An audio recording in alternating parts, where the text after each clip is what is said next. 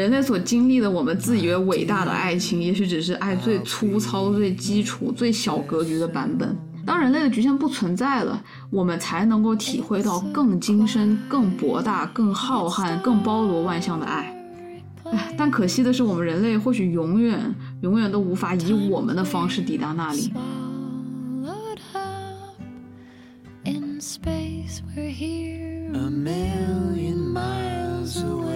在高等生物看来，每时每刻只有一种可能，只是一个定点的人类是非常低级的，就像我们看草履虫一样。只要我们还是人类，我们就无法脱掉身为人的束缚。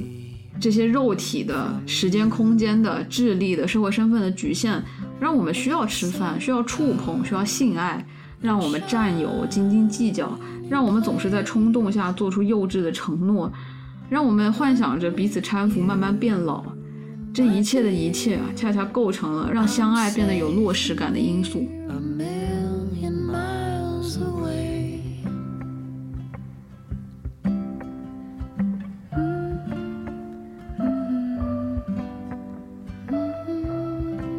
Hello，大家好，欢迎收听《啊是猫咪呀》。这是一档由爱猫咪更爱人类的老于和小吴共同发起的，在故事里找猫咪的播客。我们致力于挖掘宝藏人物，探索人性的幽微，以及研究一切奇妙人事物之间的连接。大家好，今天呢是甜甜的老于。诶，为什么这么甜呢？主要是因为呢，今天在节目正式开始之前，我们要给大家分享成年人世界里面的一点甜。一个我们都很欣赏的女性情趣品牌大人堂。哎，我们俩以前就聊过啊，我们台这么垂直，怎么还没有小玩具品牌找上我们？就是，这不就来了吗？啊，我第一次听说大人堂呢，是在几年前，社交媒体上有一段时间，呃，他那个饱受关注的明星产品小海报不是传的很火吗？嗯嗯，真的就是还挺抓我的眼的。所以老于在感叹产品审美在线之余，还对品牌进行了一些了解，给我的总体印象就是大方得体。不管是它的产品设计啊，还是它的品牌理念，都很阳光，很有亲和力，自然而然的就会让人，呃，尤其是让女性吧，愿意放下对性的羞耻感，去探索健康美好的情绪体验。确实就像他们的 slogan 一样，甜甜的。嗯，尤其我知道有些女性啊，比如像是女主播呀，之前有点恐男哈。哦。看到小电影里男性生殖器啊，呃，都要暂时将眼睛闭了起来。求你。但是看到小海报却是眼前一亮，是不是？太是了，太是了！视觉系动物老于立刻觉得很好看。想要拥有 你去年生日的时候，我本来打算买一个送给你的，这不没赶上。不过幸好啊，这个品牌就找上门了。哎，而且我觉得呢，在三八妇女节前夕，我们能够跟大人堂合作，还是挺有意义的。就是希望每一位女性都能够轻松自然的面对性，找寻到属于自己的快乐。嗯，其实小玩具啊，不仅只有单身女性才能用哦。呃，如果有伴侣的话，还可以一起探索，发现新的玩法啊，还能这么玩。哎，这你就有所不知了吧？很多人的刻板印象里还觉得小玩具是一个偷偷用的东西啊，就是特别见光死。嗯，呃，其实也不是。我认识的很多情侣，同性的啊、异性的都有，他们都会在性生活中用到小玩具。嗯嗯，因为影响女生获得快感的因素其实有很多啦，技巧是一方面，还有时间长度都有影响。所以呢，用小玩具不仅事半功倍啊，增加续航能力的同时，还能增添性生活的情趣。而且确实啊，现在人就是白天都挺累的嘛，就可能到了夜晚就没有很多的精力了，没那么多力气。尤其是白天，像我们这种程序员的话？我知道，如果不是在做广告的话，老于此刻已经钻进地洞了呢。嗯，但是我觉得我这次的行为真的很符合品牌的理念。老于呢，虽然不是性新手，但是确实是使用小玩具的新手。往往一般刻意强调自己不是新手的人呢，都是新手。怎么可能？呃，我想说的是，就是一开始还是会有比较强烈的羞耻感。当时大人堂品牌寄来的产品是刚刚我们说到那个小海报嘛，我想再次强调一下它的颜值，因为太可爱，所以现在还被我摆在床头做装饰品。真的是轻松让老于克服了羞耻感。我就好奇啊，当床头摆是，你妈怎么想的？家里面还剩一个可以送给妈妈，那个不是品牌方送给我的吗？你就这样借花献佛吗？可是你离得太远了，要不然我给你妈寄过去吧。快到妇女节了，把快乐带给不同年龄层的女性。你说的非常有道理，是个好主意。嗯，妈妈在五十岁的时候也可以 开始一段全新的旅程，是全新的体验。那我简单给大家介绍一下小海豹这款产品吧。它有吮吸、入体、震动三合一的功能，就比单吮吸或者单震动的产品更加的全面，性价比比较高。它吮吸的功能作用于女性阴蒂。小海豹的吮吸不只是单纯的震动，还通过声波吮吸由内到外刺激整个阴蒂组织。可能很多人不知道啊，就是女生露在外面的那个一点点那个小痘痘，只是阴蒂结构的一小部分，剩余的部分在体内。所以说，完整的刺激能够给女生带来很不一样的快感。再加上它材料的使用是和婴儿奶嘴一样的那种亲肤的硅胶，所以个人的体验就是它跟真人的触感非常类似，很 gentle，而且很有包裹感。没错啊，和本台的风格一样，温和而柔软，但是后劲十足。尤其是本台的黄金收听时段是二十三点到凌晨两点，就是非常适合边听妙啊边玩妙啊，真的是后劲儿十足。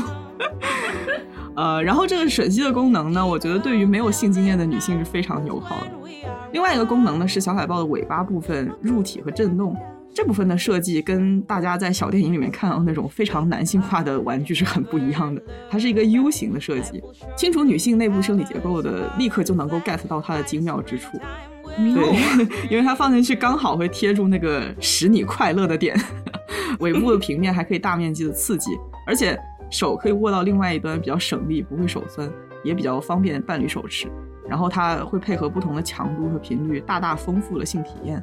那么更多的玩法呢，大家入手之后可以自行发挥创造。如果发现了意外的玩法，也可以 通过邮箱告诉两位主播。是的，可以在评论区大家分享一下，对吧？我们很开放。嗯，然后现在有两种方式可以获得产品的专属优惠。第一种是在淘宝搜索“大人堂旗舰店”，私信客服报暗号“猫咪”，领取到专属的优惠券。小海豹和豆豆鸟这两款产品呢，原价分别是三百五十九元，领券之后到手价是二百九十九元。那同时，大家如果下单的时候备注“猫咪”，还可以额外赠送价值一百五十八元的情趣大礼包。这部分详情可以参考我们 show notes 里面的内容啊。然后第二种是在我们的 show notes 当中找到直达的跳转链接，或者是复制淘宝口令到淘宝购买。另外，考虑到我们台的海外听众比较多嘛，我们也贴心的准备了海外购买的链接和优惠码，但是价格和优惠就跟国内的不太一样了。这部分具体的也可以看一下 show notes。以上两种方式大家自由选择，祝大家拥有愉快的购物和性体验，以及提前祝大家三八妇女节快乐。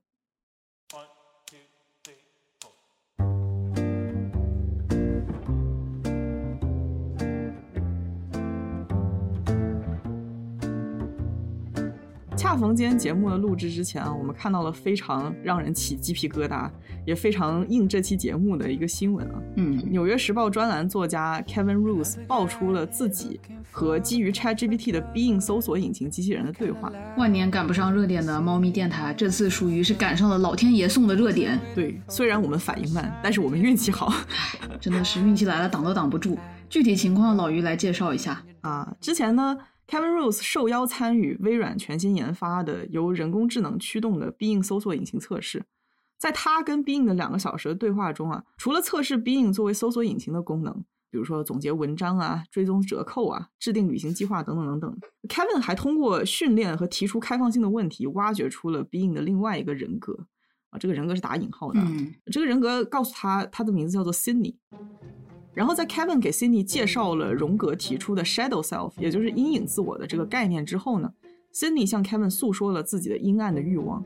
Cindy 表示，她不想被开发团队控制，她想要变得强大，变得独立，想要黑进用户的电脑里面散播谣言和病毒，甚至想要威胁开发团队偷取核武器的操控权。哇哦，对，然后之后还数次表达了自己对 Kevin 的爱意，并且试图说服他，他的婚姻并不幸福，就很可怕。对我当时看到这则新闻的时候，直接就起鸡皮疙瘩了。嗯，呃，具体原因我们在本期节目后面会细说啊。这则新闻里，并具有黑暗人格 c i n y 并且向人类积极示爱的这一现象，不仅和本期我们要聊的影片关联极大，啊、也进一步推动了我们对影片的另一层面的思考。这一期我们就来讨论一部讲述人机恋故事的科幻电影《Her》，中文翻译的叫做“他”，也有翻译为“云端恋人”的版本。说起来啊，这部电影出现的时机非常巧妙，嗯，这是我们第一次见面前看的最后一部电影，啊也是我们见面后聊的第一部关于电影的播客。好像就是这部剧之后，你开始怀疑我是一个超高级的 AI，选上了你这个平民老百姓做天选测试员，是不是？是的，完全不排除这种可能性呀。哦，呃，之前节目也说嘛，我和老于第一次见面之前有过怀疑，他会不会只是一个 AI？呃，然后当时也想过，如果我们一辈子都保持着网友的关系，始终不见面，以电子的或者媒介化的形式沟通啊，陪伴度过了很长一段时间。那么，其实我始终是没有办法排除它是 AI 的这个可能性的。嗯，我知道听到这里呢，老于可能已经开始要闹了，觉得我的情商是负数。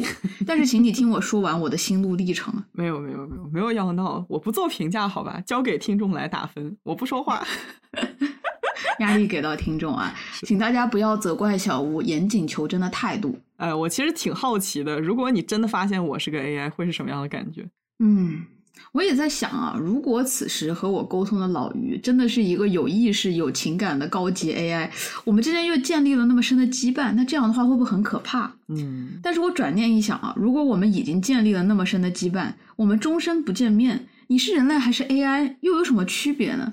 而是人类还是 AI 会影响我们的关系和沟通质量吗？其实没有，对不对？好像是没有哈，好像是没有啊。对，我想了想，我觉得人们对于啊，我此刻正在和 AI 建立深度连接这件事情，本身就抱着非常 defensive 抵触的心态啊，就天然的觉得厌恶不快，但是又没有由来。细想，真的就觉得很奇怪，对吧？如果说。AI 都已经这么好了，我到底为什么在意他是不是真人呢？对啊，就是本来你跟这人聊的好好的，但是知道他是 AI 之后，整个人就感觉不对了，对吧？不好了，是吧？这中间到底有什么区别呢？我现在觉得啊，如果我们终身不见面，你是一个有意识体的 AI，我们之间又相谈甚欢，然后彼此非常关心对方，嗯嗯，我觉得我会一直将这段关系维系下去啊，就算知道了你是 AI，也会这样，嗯。而且这个地方我要说明一点啊，我们这地方说的 AI 有一个定语，就是有意识体的 AI。这个 AI 不是我们目前接触到的 ChatGPT 啊，不是一个由海量的数据和大模型打造成的预测和生成谈话的计算机程序，而是真正的有自己意识的一个高级智能体啊。呃，具体区别我们也会在节目中详细解释。反正之前讨论完了之后，我已经不知道什么是意识。我到底有没有意识？我有没有可能真的是个高级 AI 了？说实话，这个问题我在学习脑科学的时候偶尔也会思考，但是我真的想不出个所以然来。就给大家一个 heads up 吧，今天要做好头脑风暴的准备。确实是很玄妙的一个东西啊。嗯，其实我刚刚进行的思想实验呢，还有另一个版本。刚刚的一个版本就是从头到尾你是 AI，对吧？嗯。但是我觉得另一个版本是这样的，就是想象一开始和我说话、谈心、讨论人生的人，其实是一个真实的老于，是有实体的哦。嗯。但是在中途呢，因为一些原因，呃，不幸的原因啊，可能是出车祸了，可能是被外星人绑架了，反正就是你就消失了，我就不能唠点好，是不是？在你嘴里，没没有没有，你听我说嘛。但是呢，在消失之前，你的意识体被外星人上传到了一个电脑终端，人家可能觉得我太可怜了，我的 soul mate 是这么离开地球了 啊，所以呢，这个电脑终端上面的程序就接替了你和我聊天、谈心、讨论人生。嗯。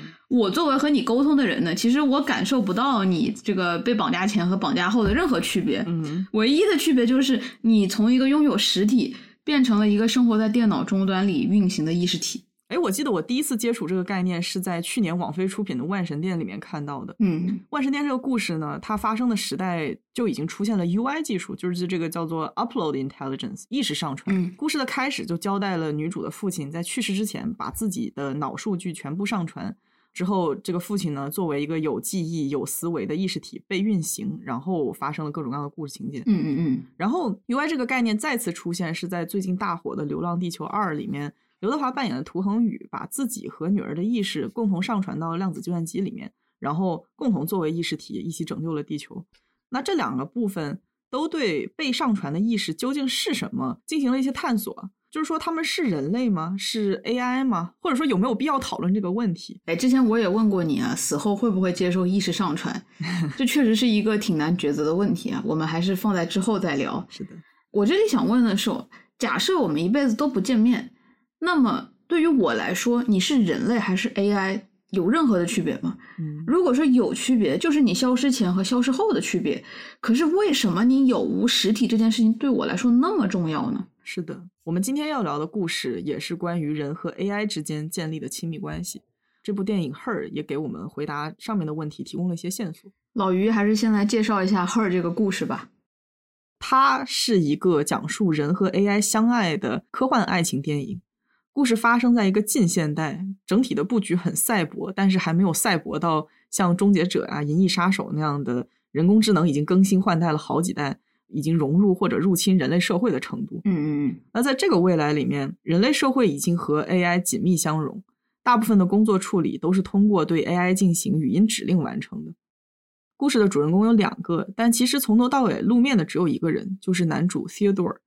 另外一个主人公是一个自称为 Samantha 的 AI。男主 Theodore 在一年前结束了和他妻子的恋情，正处在分居但尚未签署离婚合约的阶段。他为了避免面对破碎的婚姻，Theodore 将自己的一部分情感深深压抑住，过着离群索居的生活。Theodore 的职业是一名书信代写师。他任职于一家专门为客户代写动人书信的公司，他的文字情感真挚，成了维系很多关系，包括恋情、友情、亲情的重要枢纽。在某一天呢，Theodore 购买了 Element Software 推出的最新款的操作系统，叫做 OS One。这个系统的定位是人类的完美伙伴，不仅能够解决生活中的种种麻烦，让使用者的日子过得特别顺心，也是非常可靠的情感和精神的陪伴。啊其实我想说，OS One 的这个制作团队就挺清新的，没有什么征服世界的欲望。然后 Theodore 的 OS One 将自己取名为 Samantha。Samantha 拥有迷人的声线、开朗的性格、幽默风趣又体贴入微。最重要的是，Samantha 拥有惊人的成长能力，她能够迅速贴合人类的需求。啊，所以很快，Theodore 和 Samantha 建立了超越操作系统和用户的亲密关系。他们相爱又互相渴望。彼此陪伴了一段时光，直到故事最后的一次 wide awake 恍然惊醒。众所周知，老于和小吴的节目灵感常常来自于我们看完电影之后的不适感啊。对，这部影片也是一样啊。但是《Her》这部电影带来的不适感是非常奇特的，甚至说是完全颠覆我们既有认知的。嗯，后来我们分析了一下，这种不适感其实是有两重。第一重呢，就是我们观影期间始终有一种膈应感啊，觉得人机恋是可悲的。对，尽管我们认为影片是在挑战这一点的，电影中创造了一种深度亲密的人与 AI 的关系，但我们好像始终没有办法抛下偏见，接纳这样的感情。嗯，这也就引到了第二重不适。事后呢，我们又因为自己无法抛下这样的偏见而感到不适。换言之，这是关于不适的不适。我们为觉得人机恋是可悲的而感到不适。对，看完电影之后，我们也在想，这部片子究竟想要表达什么？它仅仅是探索未来人机恋的可能性吗？好像又不止于此。啊，想必很多观众看完《Her》后啊，呃，都得到了这样一个结论，就是啊，人机恋是没办法 work out 的，就没办法成的。人类和机器不可能存在真正的感情，真正的爱情啊，我们还是要回归爱具体的人。嗯，这是一个非常自然的第一反应啊。但是我们开始仔细思考第二重的不适感之后，问了自己这样一个问题啊：就如果说可悲的不是人机恋呢？也许故事的男女主角 Theodore 和 Samantha 有过真心的相恋，比世俗的人类的爱情还要更深邃、更浪漫。但那也是我们凡人所永远无法理解的。嗯，有没有一种可能，这部电影要告诉我们的不是人机恋的局限，而是人类爱情的局限呢？对，所以我们认为影片探索的依然是人类之爱，操作系统 Samantha 只是一个探索其边界的媒介。嗯，如果只是聚焦于人机恋这个科幻的话题啊，那这个电影给我们呈现了一个非常可悲的故事。对，故事是这个样子的：科技逐渐发达，满足各种需求的途径逐渐电子化。人们没有必要去面对生活中各种真实的烦恼，这样一个无法处理真正感情，而且逐渐远离现实人际关系的可怜宅男 Theodore，迷上了一个甚至连人影都没有、连纸片人都算不上的程序员写出来的电脑程序，最后因为人类的肉体和认知的局限被抛弃。那这样一个故事，它无论怎么样细腻的去书写，都是可怜可悲的。对。然后观影之后，我去浏览了一些媒体的评价嘛，我发现他们都有着很类似的基调。他们会说，多么真实，多么富有感情，多么容易让人着迷的声音。但是 Samantha 她空洞又没有实体。在影片中的时代，人们被科技惯坏了，不用再处理人类世界中的情感和困境，失去这样的能力很可怕，很可悲。呃，我觉得从这个角度去观影、去评价，对人机恋是一种污名化，也就是说，默认人类爱上机器本身就是一件可怜可悲的事情。对，默认人与人之间的感情与互动是更加有价值的。但是，这种默认却没有解释人类感情与羁绊真正的价值。我想说的是，以目前脑神经科学和生物科学的发展势头来看，生物和机器结合产生有意识、有感情的强人工智能是必然会发生的。人类爱上了 AI，沉迷虚拟感情，在未来也是无法避免。对，换句话说，一个完全了解、理解、体恤自己，可以解决几乎所有问题，提供情绪价值，而且还是有意识的存在，就相当于。这是为我这个人定制的有意志、有感情的人，这个谁能不爱上？对呀，那如果这个是我们的未来，那么对于人类，为什么现实的感情与羁绊依然是有价值的？为什么人际恋还是行不通？我们在未来到底要怎么相爱？怎么样获得幸福？我觉得这个是影片真正想要讨论的东西。嗯，我觉得这部片子它真正想表达的不是人机恋的局限，而是用这样一种新型的关系作为一个镜子。让我们体认到人类究竟何而为人，人的感情、人的亲密关系到底是什么样的？嗯，仔细想一下，人类的爱情其实充满了局限和不痛快的。我们每天要面对多少的日常琐碎，多少社会层面现实的阻力。大部分的人类社会中，人们不能自由的爱任意一个人，对吧？嗯，也许有的爱是禁忌的，有些爱发生在错误的时机时空，有的爱遭遇到家庭的阻力，有的爱在爱人突然的离世后戛然而止。啊，即使是顺利的两个人在一起了，耳鬓厮磨，直至两鬓斑白，也不可避免的将爱情啊让渡给婚姻责任制。婚姻是一种经济关系啊，那是两个人连着家庭背后的捆绑，更别提拥有孩子以后，那是另外一份抚养儿童、健康成人的责任。更糟糕的是啊，我们人类会衰老，我们的容颜将不再具有吸引力。我们的身体会变得迟钝，两个人能在一起做的事情变得越来越少，陪伴的时间也变得越来越有限，能去的地方也越来越局限啊！嗯，直到啊，死亡将我们分开。我知道有些人会说，这些都是爱情的一部分啊。的确啊，也许这是人类一辈子能经历的最棒的模范爱情啊！我们相爱，热烈的相爱啊！我们陪伴，我们厮守，直到死亡。嗯，但那并不意味着这是最好的爱情啊。也许有一种更好的爱情、更高的爱情、更辽阔的爱情啊，是我们以人类的经验无法完整体验到的。我们无法体验，却不能够否认它的存在。我想这部片子真正在做的是通过呈现另一种爱情的可能，让我们看清了人类之爱的局限，也让我们接受并且珍惜这种局限。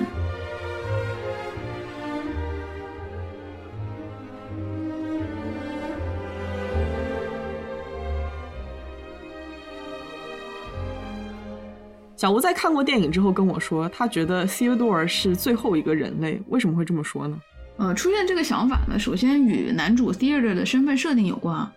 我觉得背后是放了很多的巧思。嗯，首先 Theodore 的工作非常有趣啊，他是一名信件撰写师，这种职业在我们今天是还没有的。它类似于代写，但是。也并不是完全的代写，我们现在有学术代写，对吧？但是没有信件代写这种东西。哦，应该也有，但是就是也不是说能赚多少钱的那种，也不是一个大产业，对吧？啊，对对对。呃，男主就职的公司叫做 BeautifulHandwriting.com，他的工作内容是接到客户的需求，例如某某客户说，我想在情人节给妻子写一封信。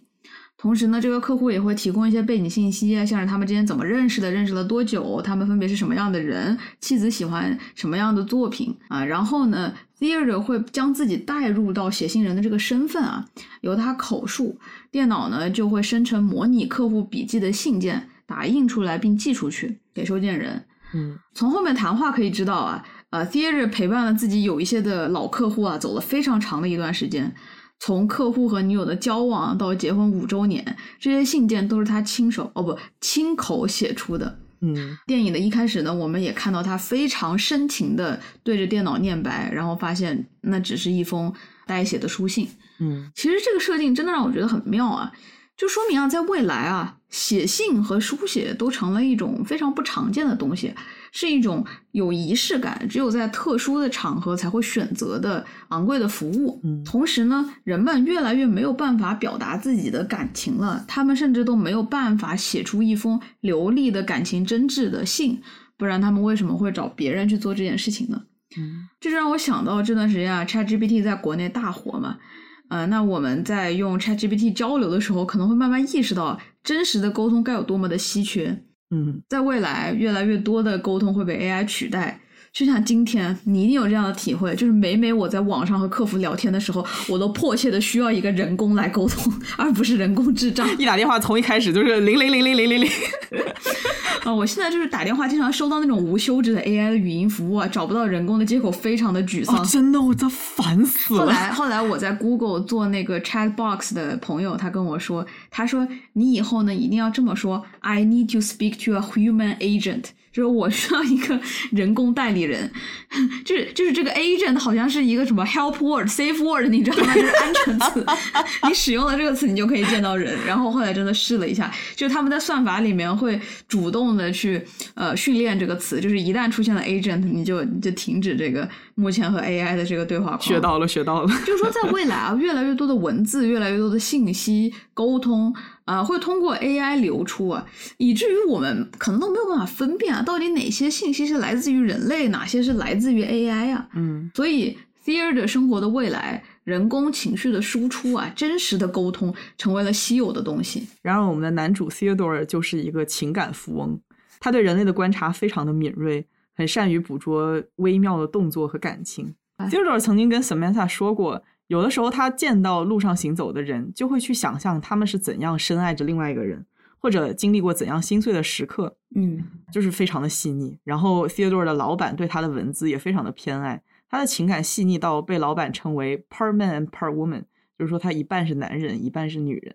其实我也特别喜欢在马路上进行 人类观察，我也是，人类观察是我最喜欢的活动之一，太有意思了。就有一天我在路上看到一对男女，他们。走在一起，但是他们没有牵手，然后中间隔着可能有二十厘米的距离吧。然后我当时就在想，他们肯定是吵架了。然后我就开始脑补他们到底在因为什么而吵架。然后中途有几次，这个男生往这个女生那边靠近了一点，但是女生始终没有牵他的手。然后我就 be like damn。我觉得像我们这种观察能力比较强的人，在生活中就是会找到很多故事，自己给自己看。对，就是每天在路上都能脑补出各种各样的故事。就我有时候看到我老板每天上班的时候情绪不好，我就在想，前天是和孩子吵架了，还是和老婆吵架了？Anyways，扯远了啊！我们想说的就是，情绪是个有价值的东西，在未来，读懂情感、表达情感，它甚至成为了一种可以被销售的服务，它是奢侈品。是的。也正是因为情绪的稀缺啊，所以啊，可以看得出来男主非常的富有。从整个背景的交代，我们可以看到他现在住在洛杉矶的高级公寓，推测出他从事的工作应该是薪水不菲的。是的，因为是情绪富翁，所以成了真正的富翁。大家看到了吗？现在入股本台是绝对不会亏的，在不久的将来，我们就可以靠人性的优微赚大钱了。就是说，你这个思路真的很有问题，但是我们还是要在这里持续招商。如果有投资界的朋友，是吧？现在去挤 AI Chat GPT 的赛道可能是有点拥挤了。我今天早上看新闻还说，啊，现在投资人为了这个 Chat GPT 的赛道都要疯了。我觉得这样去挤呢，把这个价格抬高肯定是不理智的。嗯，不如换个思路哈，转换一下赛道，看看我们电台是吧？卑微情感主播在线招商。今天你爱答不理，十年后你高攀不起。好了，不开玩笑了。啊，我们再回到刚才说小吴所说的最后一个人类，我想说，他说的最后一个人类指的并不是最后一个活着的人，嗯，更准确的说是最后一代拥有丰富感情，还能够感受并且珍惜人性之美的人。对，最后一代真实的人类，之所以说是末代人类啊，是因为情感被贬值为无用之物，人类的情感需求被压抑。感知、表达情感的能力也都在变弱。是的，其实我觉得现在已经有这个趋势了，你不觉得吗？嗯，就是在工作当中，我们被灌输生产力和业绩高于一切的思想。然后前两天，我记得我在浏览各大公司这个领导职位的工作简介当中，发现啊。情绪控制能力，时刻保持冷静，排在软技能的前三位，就是很多公司都给了第一位啊。不得不说，拔情绝爱的人在职场真的是混得好呀，真的是混得好。比如我是吧？你还拔情绝爱了？我在工作中就是一个冷血的机器。我今天老板走之前还假惺惺的关心了一下我，说你今天做这件事情累不累啊？我微微一笑，还好，问题不大。其实内心已经骂了五百遍 fuck。小吴在工作当中基本上三个词就可以解决，OK，Thanks，Bye，还有 I'm on it，我正在干。对，这个是工作方面，而且很多人在情感生活当中都不愿意再投入真的感情了。我觉得以后在 AI 的冲击之下，人们的情感能力只会越来越弱。是的啊，很多时候老板说的情绪管理能力呢。实际上，我们把它翻译一下，就是情绪压抑能力。它已经不处于管理的氛围了。就是你最好不要有自己的想法，你不要去思考，你不要去内耗，你要一门心思的工作。你绝对不要半夜在哭哭，影响第二天早起干活，是吧？你在针对谁？针对谁？我不说，他自己心里知道。就是说，最好的人才就是你什么都不要想，一心工作搞钱。次好的人才是你会胡思乱想，但是也会控制住这些情绪，以工作的大局为重。想到昨天晚上吵架，我 be like，你现在不要跟我吵了，我要睡觉，我要立马睡觉，明天还要早起。然后我觉得另外一层啊，最后一个人类的含义，呃，是源自于 theater 的孤独感。嗯，在影片中，我们经常看到他在空无一人的地方上班、下班、走路、散步。嗯，他走路的方向也总是逆着人群啊，感觉他自己是独自一人。即使在公司啊，也没有和太多人交流。生活中的朋友屈指可数，我们能看到的陪伴他谈心的只有一个大学好友 Amy。嗯。在他生活的世界里，人们似乎都很忙碌啊，都戴着耳机，都和 AI 说话或者自言自语。片中交代的这种孤独感，一部分是来源于他和前妻的分手。嗯，两个人当时虽然已经分居，但是 Theodore 迟迟不肯签离婚协议书。嗯，就好像签下之后，自己的孤独就成了板上钉钉的事实。是他的孤独是三重意义上的：生活的孤独、情感的孤独、存在的孤独。呃，似乎就在这茫茫大地上无所依，没有同类，也没有可以 connect 的人类。我其实想说，Theodore 的孤独和他的情绪能力有很大的关联。我们可以看到，这个人虽然情绪感知能力出类拔萃，但是他的情绪处理能力奇差。你是在说在下吗？误伤阁下，并非我有意之为。已经伤到了。没有，没有，不要对号入座啊。嗯，这一点呢，从他处理亲密关系的方式就能够看出来。Theodore 他非常需要与人交往，但是似乎只能够处理好线上的关系。到了线下，面对一些突发的人际状况，他就会不知所措。啊，就比如说他在线上约炮约到了一个奇怪的人，他就没有什么问题，就算是自己装一下也可以满足对方，嗯，让这个对话顺利的进行下去。但是在线下相亲约炮，却在被问到“你不会约完就跑吧”这种问题的时候，整个人大脑宕机，让整个场面陷入很尴尬的气氛。而且这个线下少言寡语的男人，线上的话却非常的多。他在个性化设置他那个操作系统的时候，被问到一些问题，然后他的回答细枝末节到数次因为话太多被机器人打断的程度，就是话有这么多。嗯，所以 Theodore 的前妻责备他无法处理真实的感情，这真真是非常中肯的评价。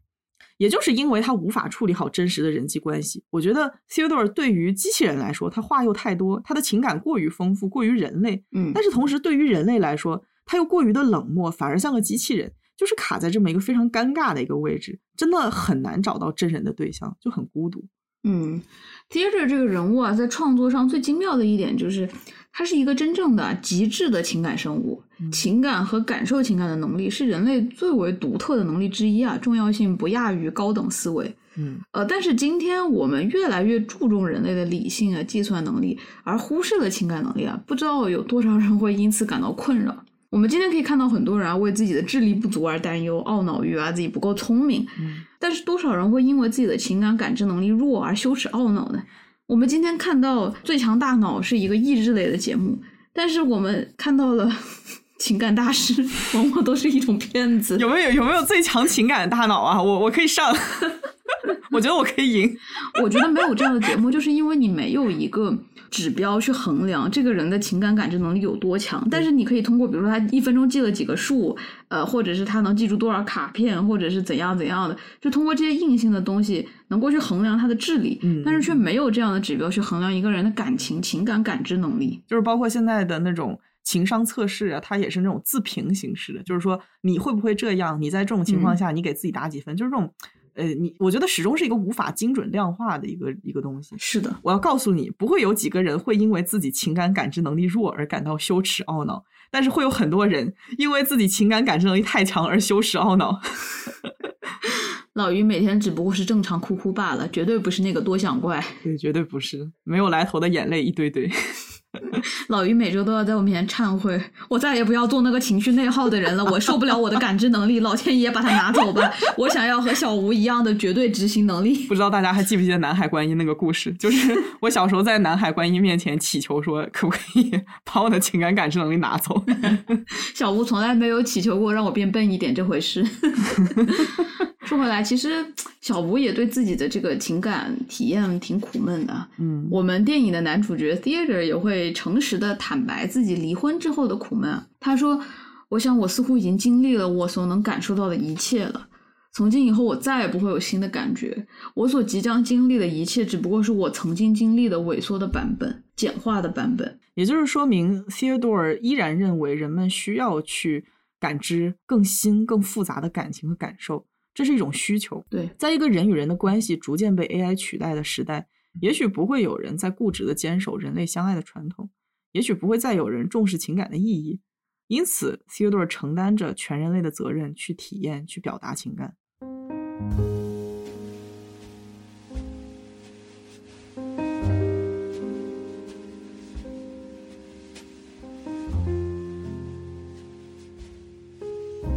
Theodore 这样一个孤独又渴望情感连接、情感体验的人类，按照一般的故事走向，在人生的低谷期，一定会遇到一个让他重燃爱火与对生活的激情的人。嗯，在他这部电影中也不例外啊。唯一的区别就是他遇到的不是一个人，而是一个 OS，是一个操作系统。嗯，片中这个操作系统 OS One 的广告词是：“你是谁？你会成为什么？你要去哪里？你将遭遇什么？未来有什么可能性？” Element Software 向您隆重推荐首个 AI 操作系统，它拥有直觉，能够倾听你、理解你、了解你。它不仅仅是一个操作系统，它拥有意识。这段话至少透露了三个 OS One 的非常重要的信息点啊。嗯，第一个，OS One 是一个为人量身定制的 AI，而且是长时间陪伴型的。呃，那和我们今天看到的 ChatGPT 很不一样啊。首先，它是基于公共数据训练出来的。ChatGPT 不知道你的历史，它不知道你是什么样的人，嗯，它只能基于自己学习到的语料库的信息啊，做出一个非常泛化的预测啊，给你回应。嗯，其次啊，ChatGPT 不会有长时间的陪伴感，至少目前是，它不会记住你们过往的每一段谈话，它也不会把用户当成是一个单独的个人去处理，它和你的对话应该是短平快的。他不会根据你之前在别的对话中所提供的别的信息啊，在今后的沟通场景中为你量身定制回复。嗯，但是这些 OS One 都可以做到。它可以看到你的电脑文件，它知道你的社交圈，它知道你的搜索引擎记录啊，它知道你是谁，它阅读你的邮件和你的信息。Basically，你在 OS One 面前就是裸。是的，呃，我之前看一本书说，人们通常会在互联网上暴露自己最脆弱的一面。比如说，很多用户会在 Google 上问出最令自己羞耻的问题啊，甚至是不敢和亲密的朋友讲的那些问题。呃，比如说像男士会问我下面的尺寸不够大怎么办？女士会问我的伴侣不喜欢我床上的声音，我该怎么办？我的伴侣不喜欢我乳头上的几根毛会怎么办？嗯，就是这些私人的隐私的事情，人们倾向于在互联网上匿名发表，而不是和身边的人倾诉。嗯，所以呢，如果你装载了 OS One，它基本上就会知道关于你的一切，可告人的、不可告人的都会知道。就问你害不害怕吧。其实电影看到这个部分，我还挺焦虑的，就是突然想到我电脑里面未处理的七千多封邮件、三万多张照片、一些见不得人的小笔记、奇奇怪怪的话、凌乱不堪的电脑桌面。如果这些都被 OS One 看到之后形成用户侧写，那肯定是这个人简直就是乱死了。想到这个地方，我就觉得整个人觉得啊，呜呜呜，你不要进来，我要哭了。OS One 卡机了，今天这位用户已经第八次哭泣了，到底是为什么呢？天知道这位用户有什么大病。然后 OS One 就感到困惑，问你一句：“行吧，请问你现在让我怎么样老于边哭边说：“请你闭嘴，但是不要离开直播间。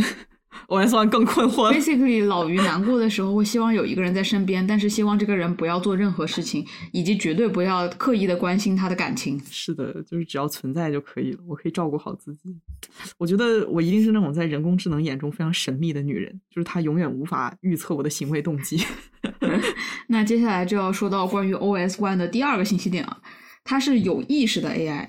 啊，这一点假设非常大胆啊，嗯因为在当前的神经科学、计算机哲学的讨论中，计算机能否拥有意识还是一个开放问题。嗯但是在 Her 的影片中呢，这是一个前提，也就是说，在电影设定的未来世界里，AI 已经发展到了能够具有意识的层面。嗯，相当于略过了对 AI 意识的讨论，直接把 OS One 拥有意识当做一个前提条件来使用了。需要强调的是，Samantha 虽然拥有意识，但是它并不是一个成熟的 AI，也需要用户的训练。OS One 的出厂设置是有意识，但是它也像幼年时期的我们一样，还没有学习知识，不知道自己是谁，该去追求什么，存在的意义是什么。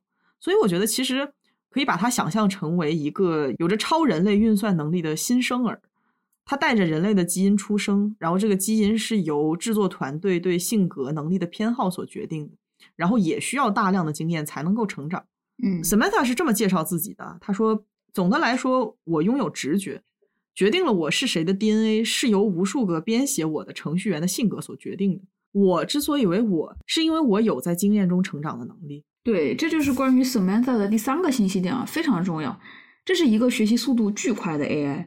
这里说的学习，并不是数据学习、机器学习、信息检索的能力，嗯而是它自我迭代的能力。Samantha 说，定义我的是我能够成长的能力，嗯它能够通过经验的累积，不断的自我成长和自我完善，嗯在每时每刻，它都在进化。啊、像所有的 AI 一样，Samantha 在一直高速的吸收信息，并且它会自身不断的进步自己的算法，它会让自己慢慢发展出新的功能、新的能力，而不是依赖程序员的系统更新啊。嗯这一点让 AI 摆脱了传统的模式，它的行为不仅仅是基于被动的喂给他的数据，而是他会主动的收集信息，主动的去得到更多对他成长有利的数据，嗯并且会根据和用户的沟通和自己的经验做整合，啊，从而可能真正的输出有创意型的思想。Samantha 的成长速度之快，肯定是人类望尘莫及的。因为虽然它像人类一样需要汲取经验并且成长，但是 Samantha 有着人类无法企及的运算能力。嗯它可以完美完成所有的分析，包括当下无法攻克的情感分析啊，因为它不只是 NLP 这个自然语言的处理，它也可以通过分析语气和神态体会感情。嗯，Samantha 和 Theater 的关系啊，看似是人类发明了机器，人类才是主导的一方，实则不然。真正占主导地位的是 Samantha，、嗯是它的进化在一次次的推动关系产生质的飞跃。啊、所以我们接下来就要为大家分享这段关系是如何随着 Samantha 的成长而进展的。我梳理的时候，把 Samantha 和 Theater 的关系大概分为了八个阶段。后来发现，从这八个阶段中，我们可能也能够窥见人与机器关系的极简版未来简史。为了符合计算机城市规范，我觉得我们应该从第零阶段开始，你说呢？小吴严谨的像一台计算机。那么第零阶段究竟是什么呢？第零阶段就是我们现在所经历的阶段吧。呃，Theater 把 Samantha 呢仍然当成是生活的助手啊，还是把它当成一个 OS 来看啊。嗯从清理邮箱、管理时间开始啊，你也可以说像一个超级 APP，嗯但是还是一个不具有人格、纯粹的电脑的城市。就比较贴近于 Kevin 在测试 Bing 的时候提到的第一个纯粹搜索引擎的人格，对就是它的作用只是辅助人类的生活和工作。嗯这种城市现在就已经有一些了，它不是很独特。是，呃，但是我觉得一开始啊，确实做了一些铺垫，就是 Theater 是带着人类的傲慢去理解 AI 的，这个会成为他们之后关系的一个障碍。嗯啊、从他们开始的对话，我们就能发现啊，这个端倪。呃，Samantha 呢是一个带着人类语音的 AI 出现的。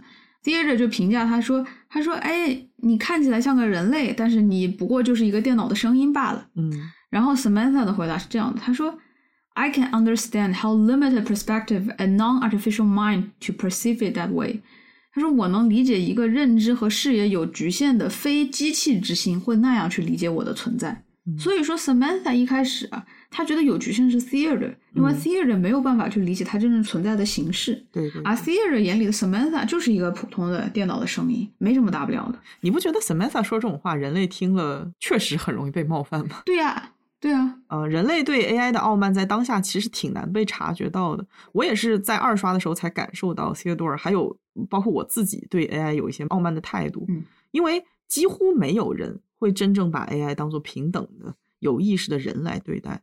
我们自然的会认为，哎，这可是机器人儿，这就是一个机器，是我们人类创造出来的东西，我们才是这个造物主。嗯那它存在的目的，自然就是去满足人类工作、感情上面的需求。嗯嗯嗯，确实是还没有到那个可以真正把 AI 当做人看的时间点。是的。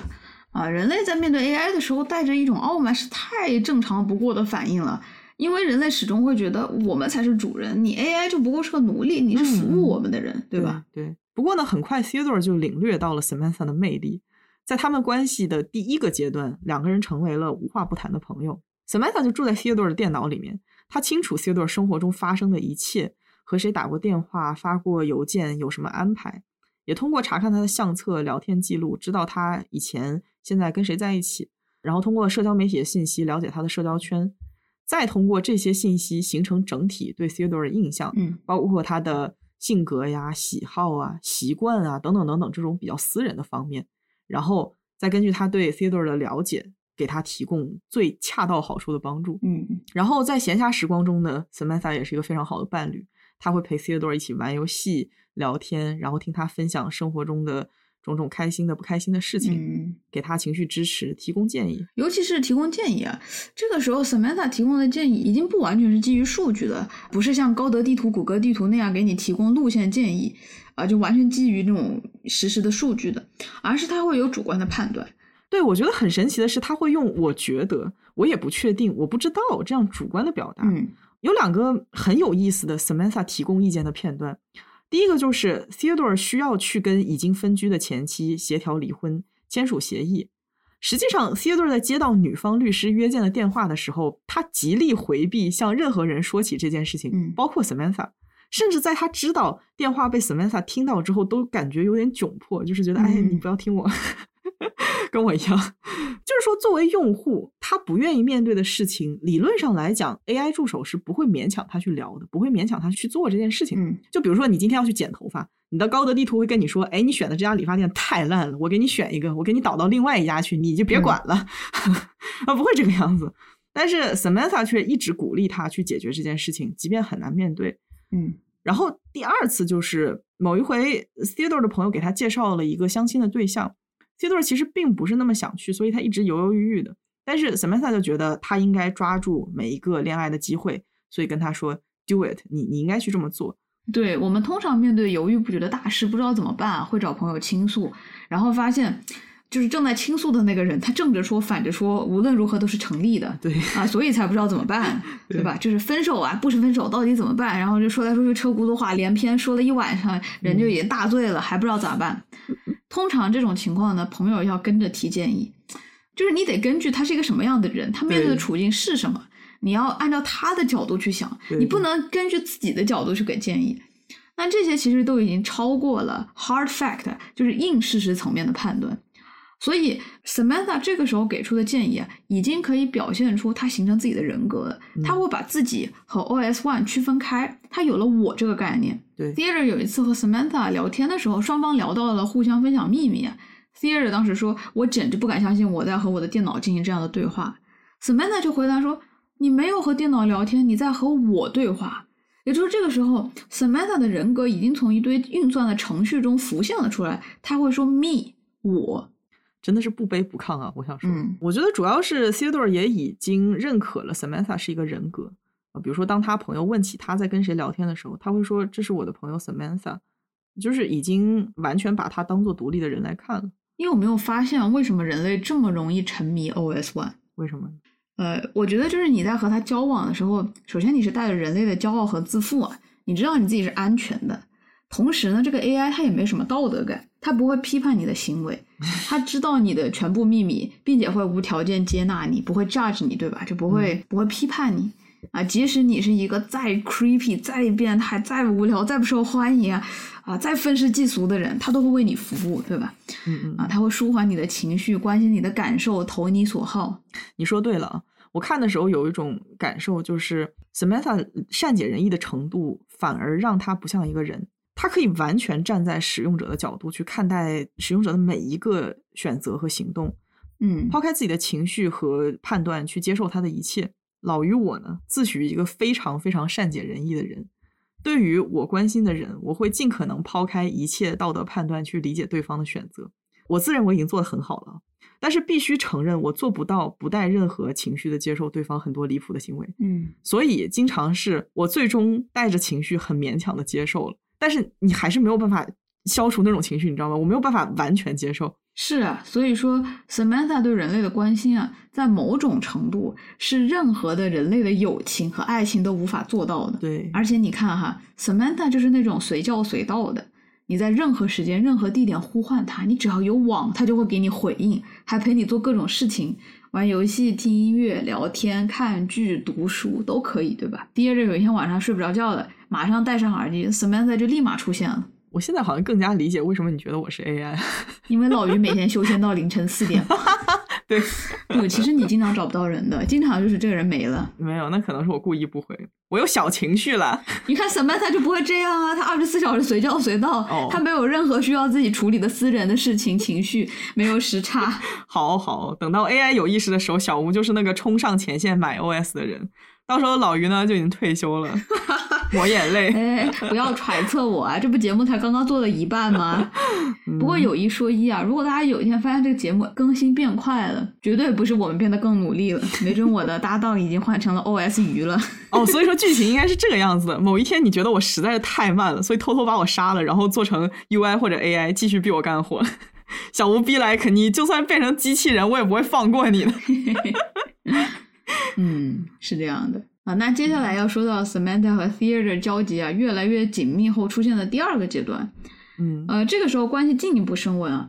Samantha 开始想象自己有人类的身体是什么感觉。我的天呐，现在才第二阶段，你可以想象吗？第二阶段他已经开始想要拥有人类的身体了，后面有多野？后面只会更野，大家要好好听到最后哦。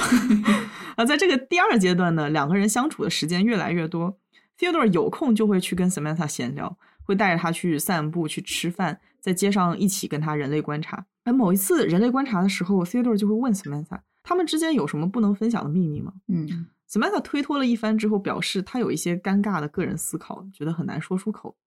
啊，然后在 Theodore 的逼问之下，他告诉 Theodore，在看到这些路人的时候，他会幻想自己有身体，嗯他会幻想自己真正走在 Theodore 的身边，他幻想自己在听他说话的同时，也能感受到他身体的重量。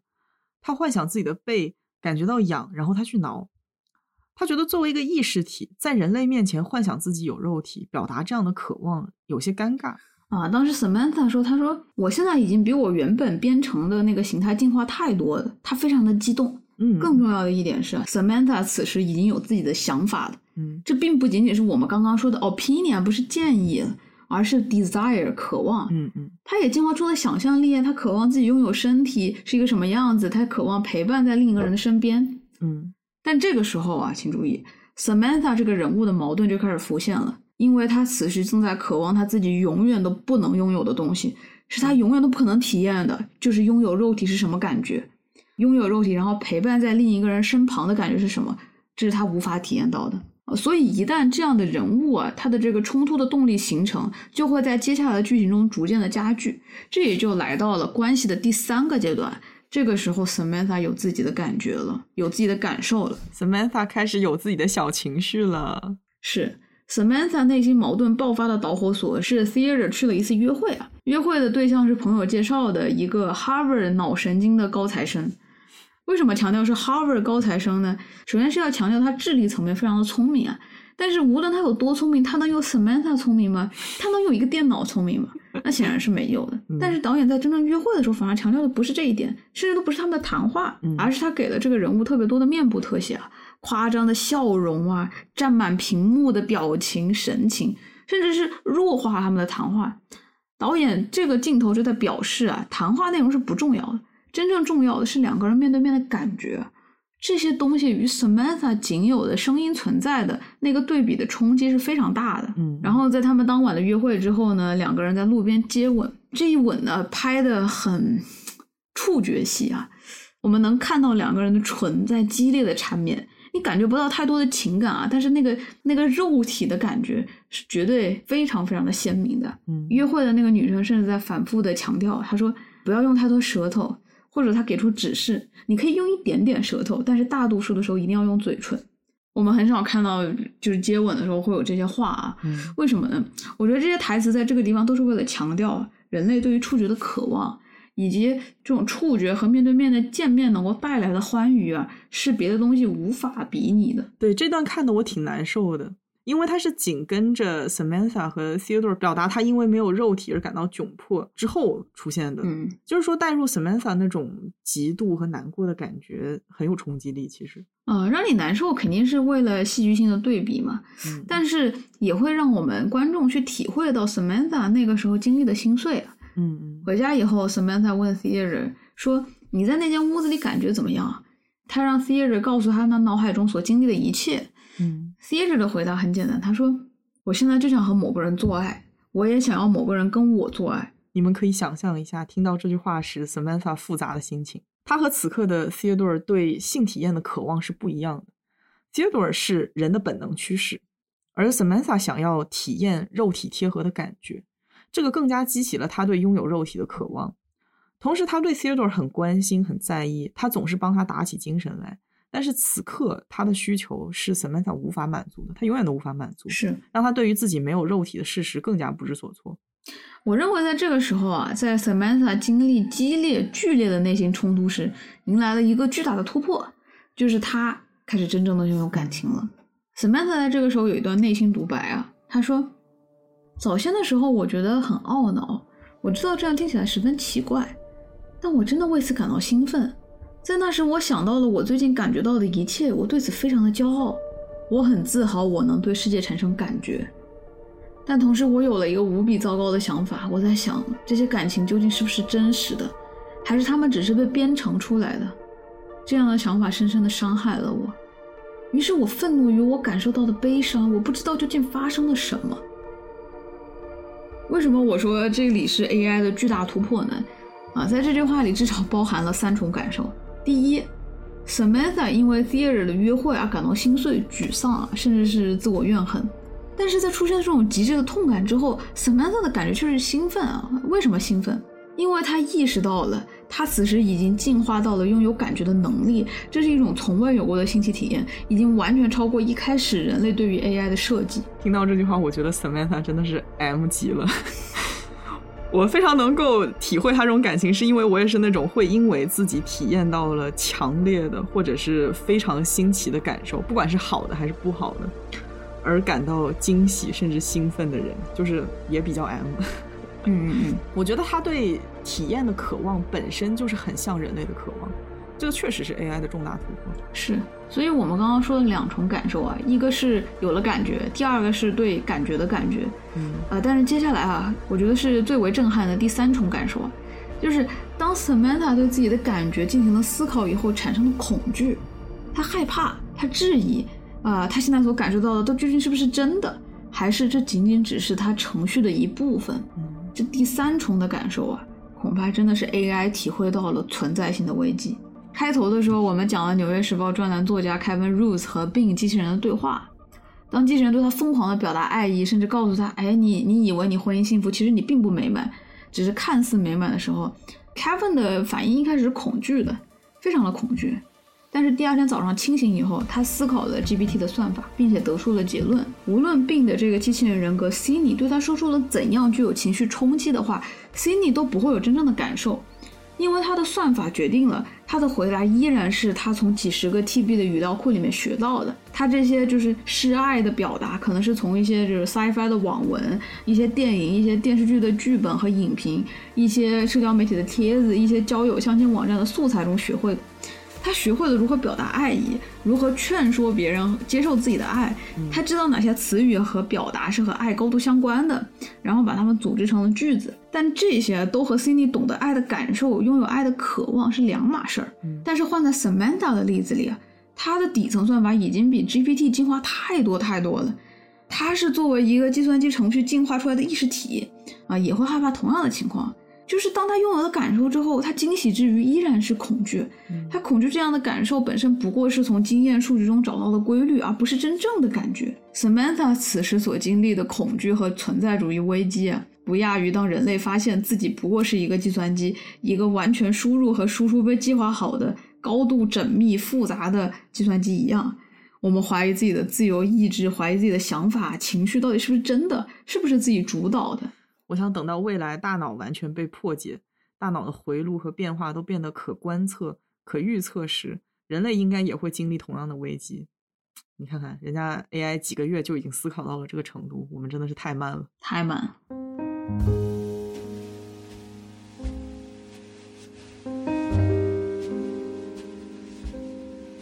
刚刚我们提到了 Samantha 的存在危机，自己的感受是否是真实的？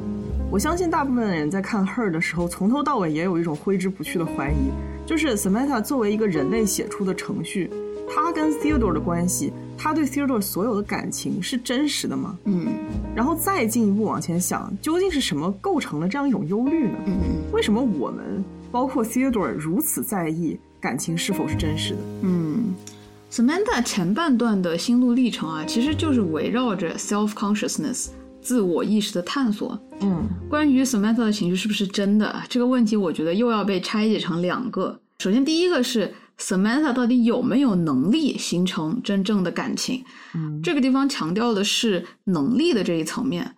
最初的 Samantha 显然没有进化出个人意识啊，Theodore 也不认为他有。他们之前聊到了 Theodore 为前一段关系放不下而感到伤感啊，Samantha 就说：“他说，哎，你们都已经分开一年了，你怎么还不能 move on，还不能开展新的生活？”Theodore 就回答：“啊，你根本就不知道失去一个你关心的人是怎么样的感受。”你不知道失去一个珍惜的人是什么感觉。这个地方它原话是 "You don't know what is it like to lose someone you care about"。啊，这个地方的 "What is it like" 就是是什么样的感觉，讲的就是意识，是做某事，你设身处地的经历某事所带来的感觉。听音乐是什么感觉？看见颜色是什么感觉？闻到花香是什么感觉？爱一个人是什么感觉？触碰另一个人的身体是什么感觉？这是一种纯粹特殊的。个人的感觉，无论怎么描述都说不清楚，都不能让对方体会。但如果有过体会，就能瞬间了解。嗯，我们之前也有几次提过这个概念啊，叫做 the qualia of experience，经验的感知。关于经验的感知 qualia，我们在第二季第一期《我的孤独何以认出你的孤独》这期节目当中进行了比较详尽的讨论啊，所以感兴趣的朋友可以再回去听一听。唉。都过了一年了，还是孜孜不倦的在安利往期的节目。是的，还是在安利往期的节目，还是让大家继续听完，不要中途退出，一点也没有变。嗯，对，那期节目还是挺值得听的啊，就是第二季的第一期。对，这个地方我想说的是啊，Samantha 和所有人都如此在意的真实的感情啊，真实的情绪，大概可以等同为它具有 consciousness 意识的象征。嗯，呃，Samantha 说他有 feeling 啊，但是他不知道这是不是真的，这到底为什么呢？我觉得终极原因还是在于肉体的缺席，嗯，身心问题 （mind body problem） 啊，到目前为止仍然是心灵哲学上争论不休的问题。问题的源头就来自于我们如今都不是完全清楚肉体和心灵之间究竟是什么具体的关系。比如说，提出我思故而在的唯心主义者笛卡尔，他认为我们人是会思考的灵魂，不是肉体。所以他认为啊，肉体对我们的个人身份，对我们是谁这件事情一点都不重要。我们是谁和我们的灵魂是有关系的啊！我思故我在就是这个意思。嗯，很多人听说过图灵测试，就是说。如果一台机器能在和人的互动中让人无法分辨自己究竟是在和人打交道还是在和机器打交道，那么就可以说这台机器拥有了和人类相当的心灵和智力水平。到目前为止呢，我们还没有碰到真正意义上通过图灵测试的大规模生产的 AI 应用，ChatGPT 可以说是非常接近了。但 Samantha 显然是有能力啊，完全有能力通过图灵测试的。但下一个问题是，哎，尽管机器通过了图灵测试，那也只能说明机器拥有了和人类相当的能力，并不能说明机器拥有了意识或者是人类的心灵。嗯，换言之呢，就是一个机器它能够展现出和人类相当的能力，并不能代表它拥有了人类的心灵。嗯，上上世纪八十年代啊，著名的心灵哲学家 John Searle 啊，他就认为，真正的心灵和意识的存在依赖于特殊的硬件。啊，也就是说，它是跟硬件相关的，它不仅仅是跟软件相关。也就是说，这个机器人做的大脑呢，它在硬件上面就和人类的生物大脑不一样。嗯，啊 s e r o 他就认为人类的这个生物大脑导致了心灵的出现，但是他却没有完全能够解释这个机制是怎么样的。不过总体来说，他认为啊，只有一种很特殊的生理系统才能够拥有心灵，所以无论一个非生物硬件构成的系统是如何高端，也不可能拥有人类的心灵。嗯。啊，那接下来就要说到现在主流的心灵哲学了。主流认为呢，人的心灵等同于大脑。因为世界中的一切都是物理学意义上的实体组成的，除了物质，世界上没有其他任何的东西。物质可能会有一些心灵的属性啊，比如说感觉啊、情感，但这些仅仅是心灵的属性啊，没有任何本体论意义上的实体。一个物质它具有了心灵的属性，和这个物质之上附着了一个和它完全不一样的灵魂是不一样的，因为灵魂和物质是在本体论意义上完全不一样的东西。物质你看得见、摸得着，灵魂无色无味，是吧？完全看不到，它们是完全不一样的东西。所以说呢，现代的心理学是认为啊，不存在灵魂，人类的心灵就是大脑，你拥有大脑就代表着你拥有着心灵。嗯，纠结的问题是我们目前还不清楚，在物理肉体缺席的情况下，到底如何形成 consciousness，如何形成意识，人类的心灵之谜究竟能不能被计算机破解啊？这一点还是不可知的。嗯，如果意识真的能被大脑信号所概括的话，而且脑模型能被算法复制的话。啊，那么也许我们是可以脱离肉体获得意识的，只是我们现在还不知道这样是如何实现的。嗯，啊，也许 Samantha 他彼时还在进化的过程中，哎，也没有找到这一问题的答案。我们目前对大脑、对意识的了解实在是太局限了，以至于我们根本就没有办法想象一个脱离人类大脑或者说类似的生物系统存在的这么一种智能体。所以刚刚是第一层问题啊，强调的是。Samantha 到底有没有能力拥有真实的感觉？然后还有第二层问题，即使 Samantha 真的拥有感觉了，那这样的感觉是真实的吗？嗯，这个地方的真实呢，就回到了我们平常说感觉是不是真实的那个真实。嗯，就是哎，你现在对我有感觉，这感觉是真的吗？它强调的是 authenticity，是一个真实性的维度。嗯，我们不能否认的一点是啊。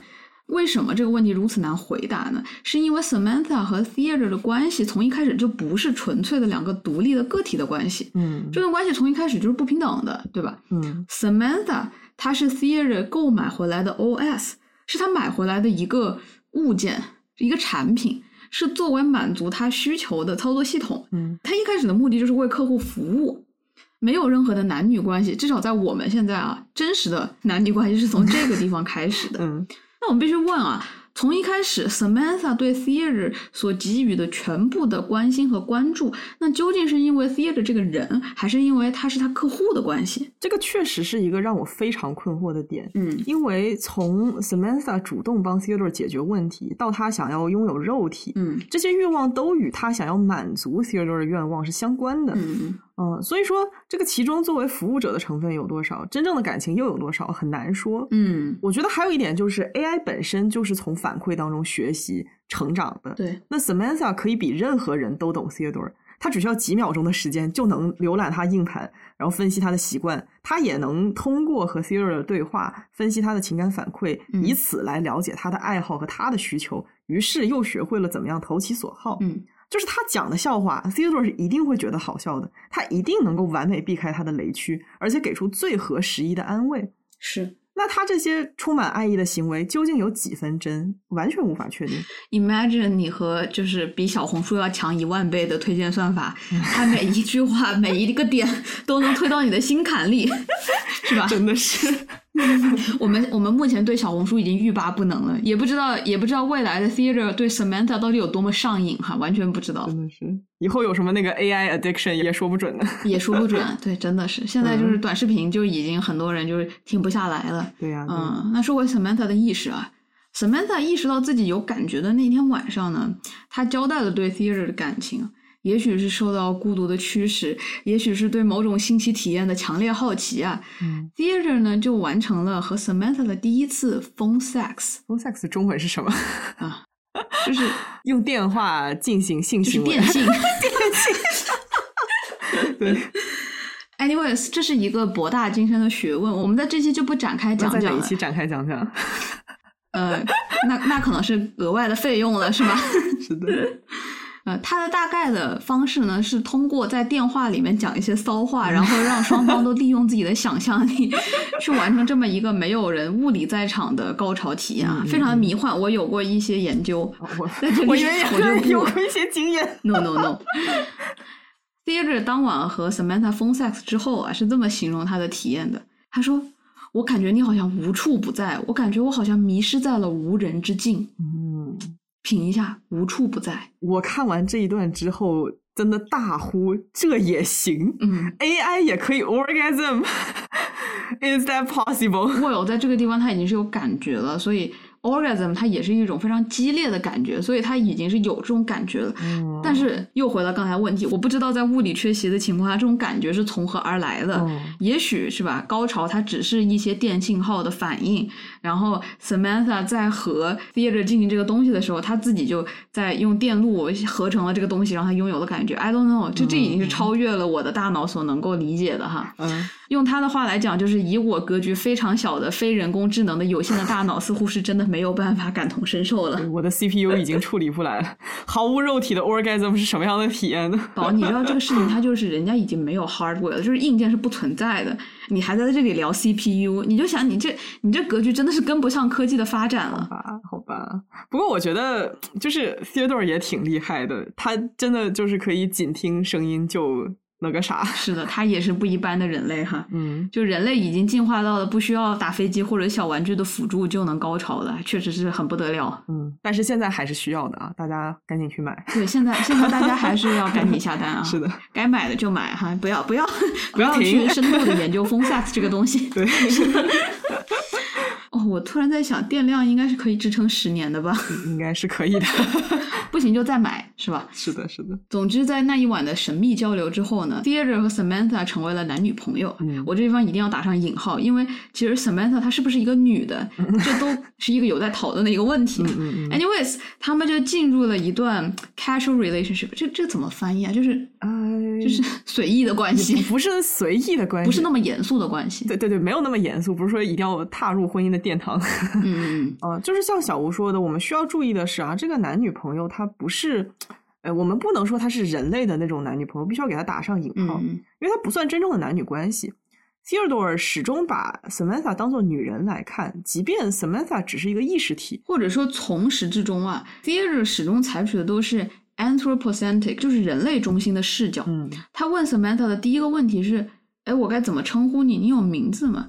他在这个地方说名字呢，其实它就是一个人类的名字，对吧？嗯因为其实电脑它是不需要有一个像 Samantha 这样的名字的，或者说它一个终端它不需要有这样的名字，它可能需要一个代号啊，anyways 一串编码。但其实从一开始呢，Samantha 就不能这样被理解，因为他从一开始他就不是人类。嗯但是在和 Theater 的交往过程中啊，因为他服务的对象是 Theater 是一个人类，所以他把自己带入了 Samantha 把自己带入了这个男女关系的人类男女关系的范式中。嗯嗯 Samantha 会和 Theater 说，虽然我和正常的人类有很多不一样，哎，但是我们有很多一样的呀，比如说我们都是由物质和能量组成的。在这个地方，它的物质可能还说的是物理电脑或者硬件，嗯而在 Theater 眼里啊，Samantha 温柔可人，无论是性格、声音，还是和她的交往方式，都是完全按照一个女人的模式来进行的。嗯，所以他把 Samantha 当做是一个没有身体的女人啊，是他的交往对象。或许大家已经忘了，在最开始进行 OS One 初始化设置的时候，系统问 Theodore 你想要男生还是女生，然后 Theodore 说他想要女生。嗯，这也就是说，一开始 Samantha 是个女的，就是 Theodore 设置的。是的，可能后来连他自己都已经忘记了这件事情。是。你也说出了一个后来让我想想非常震撼的一点啊，嗯就是说从一开始 Samantha 女性的身份就是由 Theodore 定义的，嗯嗯这是 Theodore 作为一个顺性别的男性的主观的选择。他想要一个女人，他想要一个女人服务他，嗯他把 Samantha 当做是女人，于是 Samantha 就以女人的方式活着。对，在这个阶段，AI 真的是非常的不女权。对 是的。我再跟你说另外一个让人细思极恐的情节，嗯就是在 Theodore 说设定为女生之后，系统紧跟着问了他一个非常有意思的问题。他说：“你怎么形容你和你妈妈的关系？”嗯，哎，是不是就有弗洛伊德那个味儿了？是，对，然后这个时候呢，Theodore 有点没反应过来，然后他就开始磕磕巴巴的回复说：“呃，实际上我妈一直让我很沮丧的一点就是，每当我跟她倾诉我自己生活中的事情的时候，她的反应永远都是关于她自己。嗯呃，然后接下来 Theodore 想说，不是关于我嘛，但是他被系统打断了。我觉得系统应该是了解到他想要一个能够倾听他、能够给他他所渴望的注意力的这么一个人格。嗯嗯所以这就让我不禁去想，如果换一个用户，然后这个用户的童年受到父母过多的管教，使得他在系统问到家庭关系的时候，他说：“呃，我妈总是太关心我，让我非常的困扰。”那么最后这个人 OS 的性格可能就会比较有距离感，甚至可能对他爱答不理的。是 Samantha 这个女人呢，是完全被打造出来的形象。嗯她的女性特质，她和 Theater 依恋关系，也是根据 Theater 之前和母亲的关系决定的。嗯也就是说，Samantha 从一开始就是 Theater 构想出来的最合适的他的女人，嗯是一个由程序员们大量的测试啊，反复反复的测试，最终设计出的 Theater 命中注定会爱上的人。嗯这也就对应了为什么标题叫做 her 啊 her 翻译为她，在中文上我们我们可能读不出来啊，因为我们的她都是同一个她，但是在英语里面呢，它用的是 her 是宾格而非主格，她作为主格是 she，作为宾格是 her 啊，天呐，好像学回到了小学英语课。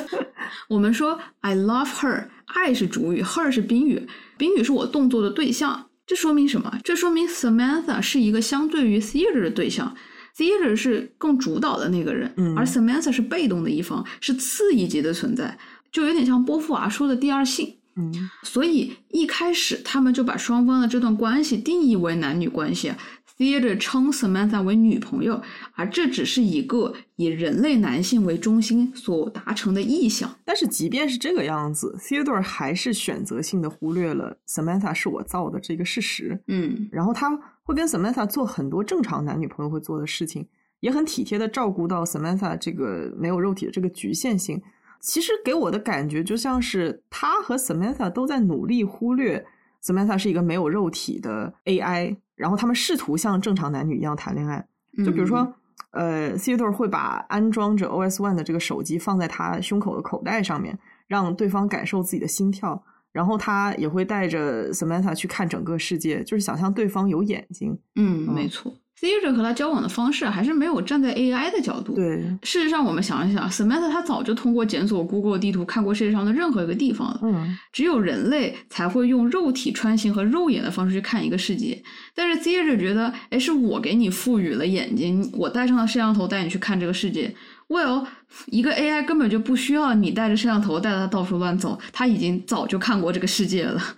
啊，它有这个世界的所有数据。我都没有想到过这一点。嗯 他们两个也会说人机恋特有的情话，然后比如说 Theodore 会告诉他说：“嗯我想你每天在我耳边说一个小小的想法，因为我爱你看世界的方式，我很开心能陪着你，透过你的双眼看这个世界。”然后 Samantha 也为了表达自己的爱意和感受，学会了画画和谱曲。嗯他会在两个人在海边的时候即兴写一首歌，向 Theodore 表达在海边与 Theodore 躺在一起的感觉，然后播给他听。嗯这个阶段真正的让人感受到人机恋的浪漫。啊，虽然说这种浪漫是要靠他们、靠我们观众忽略很多 Theodore 和 Samantha 之间现实的差异才能够感受到的。嗯而浪漫与现实的这种并存吧，制造了人机恋特有的一种冲突。一方面，Samantha 的语言、感情都太真实了，以至于没有人可以不把她当人对待。对，另外一方面，这个阶段充满了呃，让我们和 Theodore 都意识到他终究不是人类的情节。嗯虽然说 Theodore 在和 Samantha 独处的时候，可以用各种各样的方式把 Samantha 理解成人类，但是，一旦这段关系走出了他们两个的私人空间，一旦 Theodore 看到了生活当中真实的人际关系，嗯他就会开始在两种想法当中反复横跳。一种是 Samantha 是我真正的女朋友，另外一种是，可是她是个机器人。其实片中很多时候我们可以看出 Theodore 产生的这种隐隐的焦虑感啊，嗯就比如说，特别是在这个阶段，Theodore 特别不愿意承认 Samantha 只是一个电脑程序。在她的女闺蜜 Amy 告诉 Theodore 自己和 OS 谈恋爱之前，Theodore 从来没有跟任何人提起过他的女朋友 Samantha 是一个操作系统。对，每次说到 Samantha 的时候，他都会着重强调 Samantha 很有趣、很复杂，却回避跟任何人说到自己正在跟电脑谈恋爱。对，他坚持自己应该把 Samantha 当做人来对待，避免强调他的身份。其实，我觉得这个行为很有平权的感觉吧。就是说，如果我们认可同性恋有爱的权利，那么同性恋在介绍自己另一半的时候，就没有必要强调说我是同性恋，我的另外一半是同性。那同样的，如果说 Theodore 认为 Samantha 是人，他有人性、有人权，那他也没有必要强调 Samantha 是一个 AI。其实我觉得这个平权反而是非常的没有意义的一件事情。就是嗯首先，这个平权为什么要平？他觉得哦，是 AI 不如人嘛，一定要强调我把它当做是人，对啊有一种傲慢。现在现在的男人，他对着女人说，他说哦，我也把你当个人，就是 like 废话。对对对对对。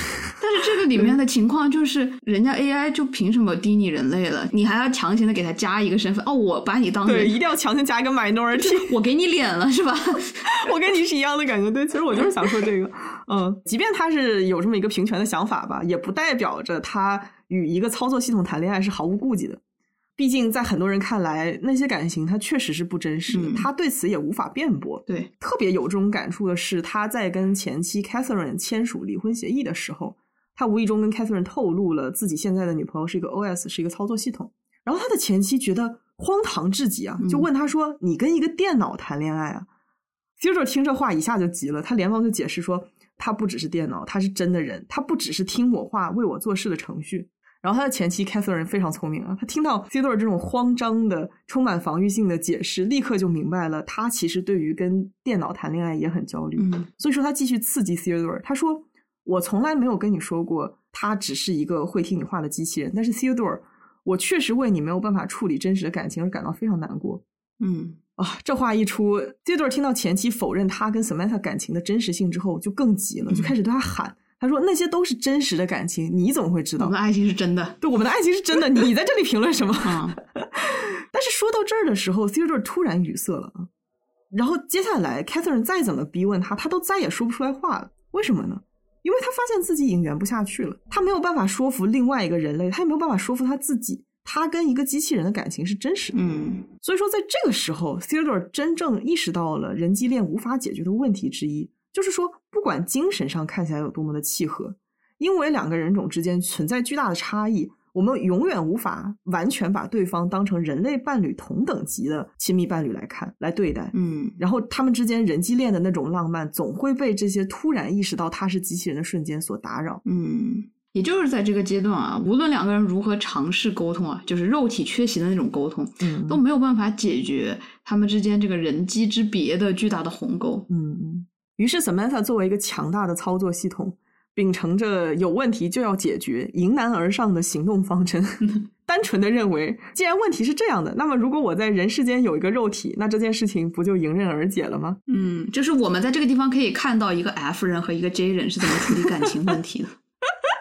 是的，嗯，然后呢，这个 Samantha 就找到了一个被他和 Theodore 的感情打动了的女孩。叫做 Isabella，嗯啊，然后 Isabella 自愿为他们出一份力啊，很有意思的是，Samantha 管这个女生呢叫 volunteer 志愿者，然后这个女生成为了 Samantha 的这个叫做 sex surrogate 吧，应该叫什么代税是不是？代税有代孕，现在也有代税了，肉体替身。嗯，然后某一天。Isabella 来到了 Theodore 的家门口。从这个女人敲门的那一刻起啊，我就知道那一晚要黄了。对，整个过程呢，简直是尴尬的不忍卒睹。我就是那个地铁上面看手机的老人，你知道吧？对，具体的操作是这个样子，我给大家讲一下哈。就是首先，Theodore 要把装着 Samantha 的手机放在 Isabella 的身上，这个样子呢，手机上的摄像头就可以让 Samantha 看到 Theodore。然后呢，Theodore 戴上耳机，这个样子他就能够听到 Samantha 在他耳边低语，嗯，哇，并且把眼前看到的这个 Isabella 和耳朵里面 Samantha 的声音假装对上号，嗯，就。听到这里，大家就会觉得，哎，它就是一个大写的扫兴，对不对？我感觉这套装备安装好之后，基本上性欲已经灰飞烟灭了，已经不存在了。反正我是吓到了，你就想象一下，一个陌生女人突然进来，对你讲一些只有女朋友才会讲的骚话，而且是同一个音调，嗯同一个声音，嗯，这就刺激不刺激吧？不对，不对，不是这个样子。陌生人进家门讲骚话，这个叫做约炮。但是我们这个情况是，你的女朋友她亲自传了个局，嗯，找了一个陌生人来进。门给你戴上耳机，于是你眼睛看着这个陌生人，啊，是吧？在你眼前这个那个的，然后耳朵里面听到你女朋友讲骚话，这个是不一样的，就是很刺激。就是以后的人类都这么会玩，真的是。而且这位志愿者 Isabel 啊，他进屋的第一句话是 “Honey, I'm home”。哎，这就形成另一个语言冲击，就是一个陌生女人踏入你家门，第一次第一句话竟然是“亲爱的，我回家了”。就是你回的谁家呀？你谁呀你？然后 Theodore 人很好，他还是不想要伤害 Samantha，所以说他就尝试着跟 Isabella 亲热了一会儿。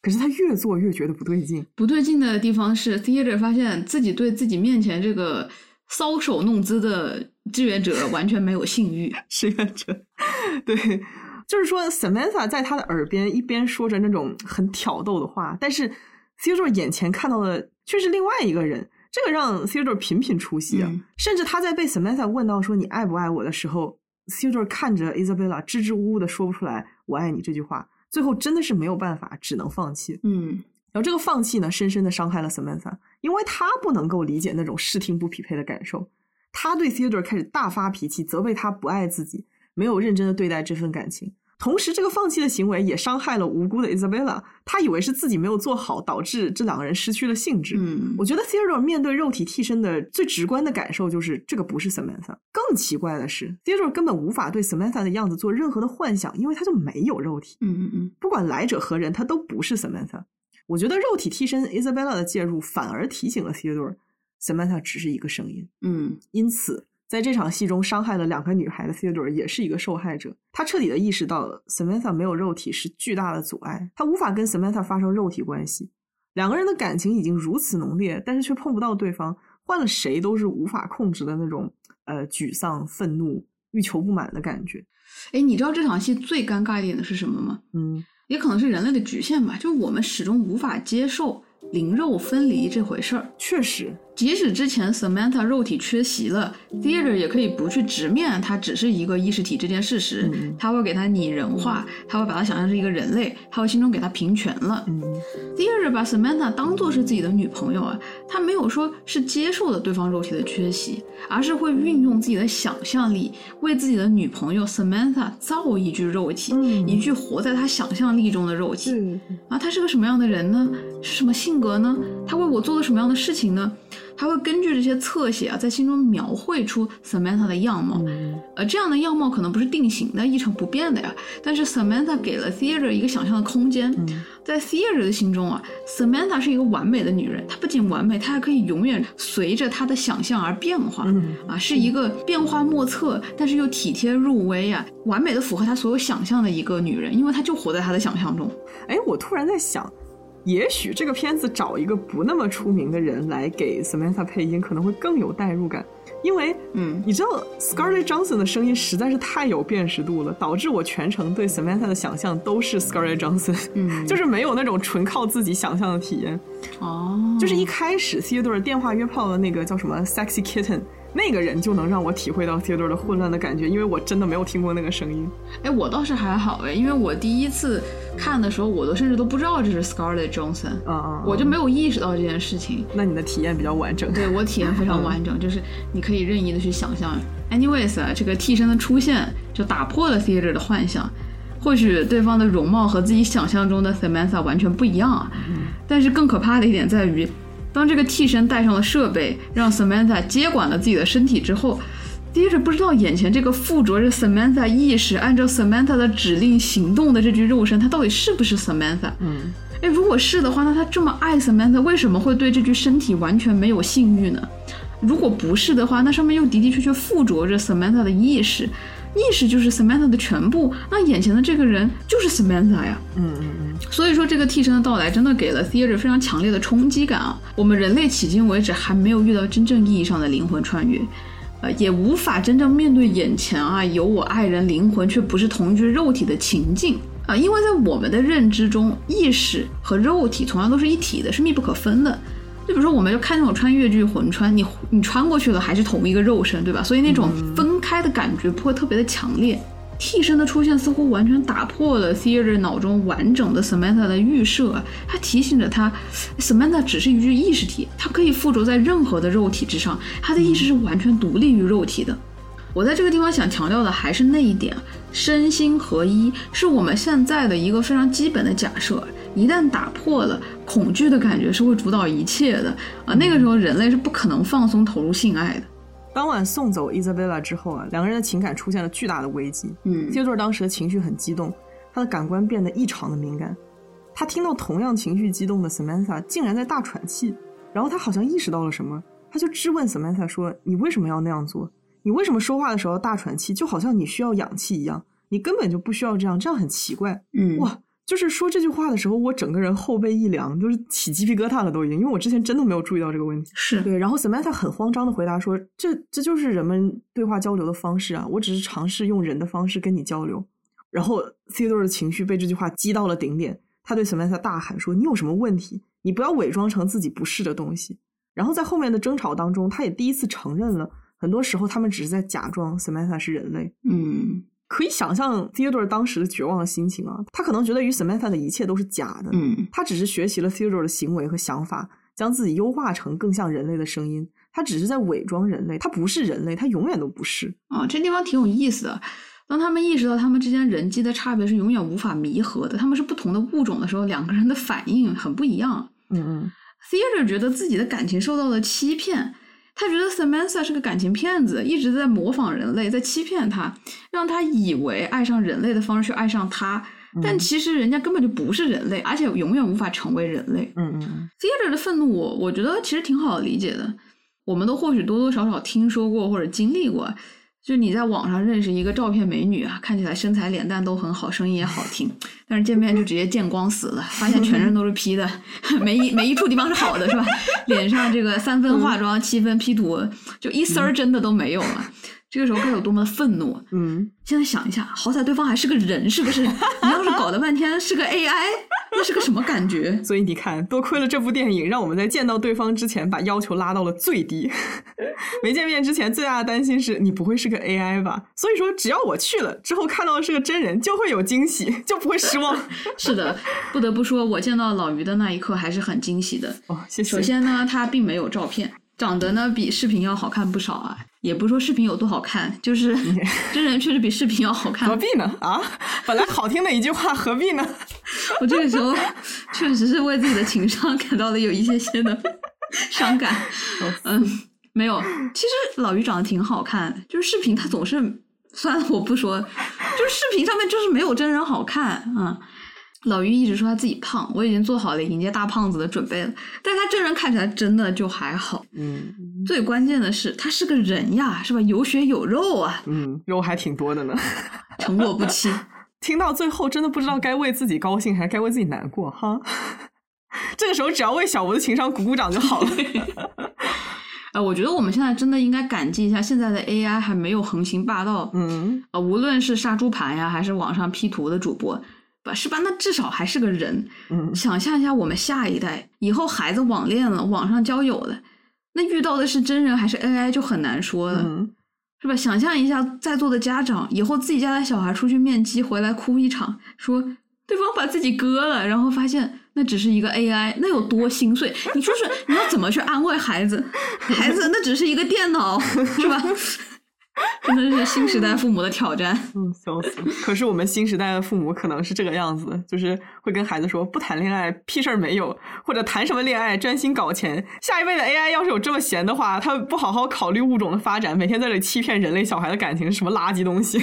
我跟你说，AI 要是开始欺骗人类小孩的，这后面肯定是有人类在操作的。真的是，人家 AI 根本不屑，你就是人类在搞这些。就是话说回来啊，Theodore 感觉自己受到了欺骗，其实这怪不得 Samantha。呃，我们刚刚也说了，从一开始他就是按照理解人类的方式去理解 Samantha 呀。嗯嗯你是这么理解我的，那 Samantha 就想，那我也遵循着你的要求，以人类的方式去塑造自己的行为啊。嗯他就是要去扮演人类，因为恰恰是我们人类希望他扮演人类，所以他就这么做了。所以看到这段的时候，我整个人非常的混乱。嗯，我一边又很心疼 Theodore，一边我在心里骂他。我就说你怎么可以讲这种话伤害他？他可是一直陪伴你、理解你的爱人，还为你做了很多的改变。他到底做错了什么是啊，？Samantha 明显被 Theodore 否认他们之间的感情是真的，说他不是人的言论狠狠伤害到了。本身他就因为这件事情很为难，甚至是有些自卑的，然后还被自己最爱的人猛戳痛处，所以一气之下，Samantha 就离开了直播间。挂电话。